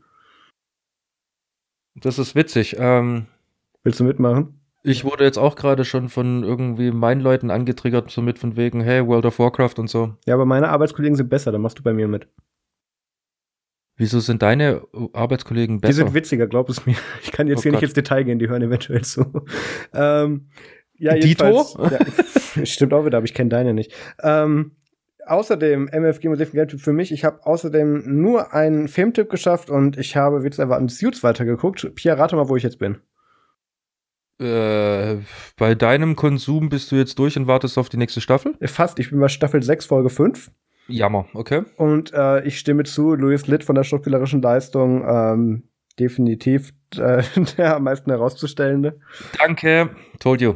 Das, also da, da vergehen ja keine zwei Folgen, in der der nicht irgendwie fünf Rollen spielt in seinem Kopf. Ja, super, super. Der Das Typ ist einfach legendär also gut Rick in dieser. Hoffman auf jeden Fall sehr geil. Super, super. Äh, hier Gina Torres als Jessica Parker, die kriegt auch immer mehr und mehr irgendwie Main-Rollen. Die hat immer eigentlich nur so Nebenparts, aber da kommt auch immer mehr, finde ich sehr gut. Und jetzt ist irgendwie, wie viele Staffeln gibt's? Sieben? Ich hab's aus dem Auge verloren, wie viele ich damals gesuchtet habe. Kann Ja, sein. die, die hier, äh, Rachel Zane, äh, ist uns ja jetzt hier ans, ans englische Königshaus verloren gegangen. Die darf ja keine Filme mehr machen. Ja. Das ist so ein bisschen ungeil, aber äh, ja. Na gut. Staffel 7. Nee, 8 und 9. Oh Gott. Nein, warte mal. Warte, warte, warte, warte. Dies das ist ist die erste Lost. Staffel, in der sich Hauptbesetzung verändert hat. Das ist Staffel 8 und, Sta und die Muss neunte ja. Staffel und letzte Staffel oder amerikanische Anwaltsserie wurde am 23. Januar bestellt. Okay, die ist erst noch in der Mache, die neunte. Okay, naja gut. Jedenfalls da hole ich auch nach und nach auf. Da, da geht das fröhlich weiter.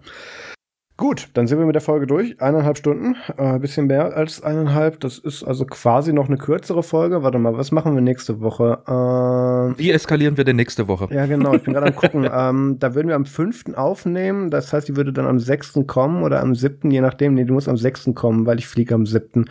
Okay, äh, die wird nicht so lange. Weil ich bin da in den letzten Zügen und muss kurzfristige Vorbereitungen und, und Meetings hier mit dem Team machen für, für die UgoCon. Aber das kriegen wir hin. Gut. Ja, hallo und herzlich willkommen zu Nerdzoom Folge 91. Äh, mein Name ist Quar Ma Aquarius Marbeck. Clarius Marbeck, genau. Mit Mit dabei ist mein Kollege Pierre Goldenburgen. ähm, ja, guten Flug. Tschüss. Ja, vielen Dank fürs Zuhören. Macht's gut. Bis nächste Woche. Tschüss. Ja, genau. In diesem Sinne.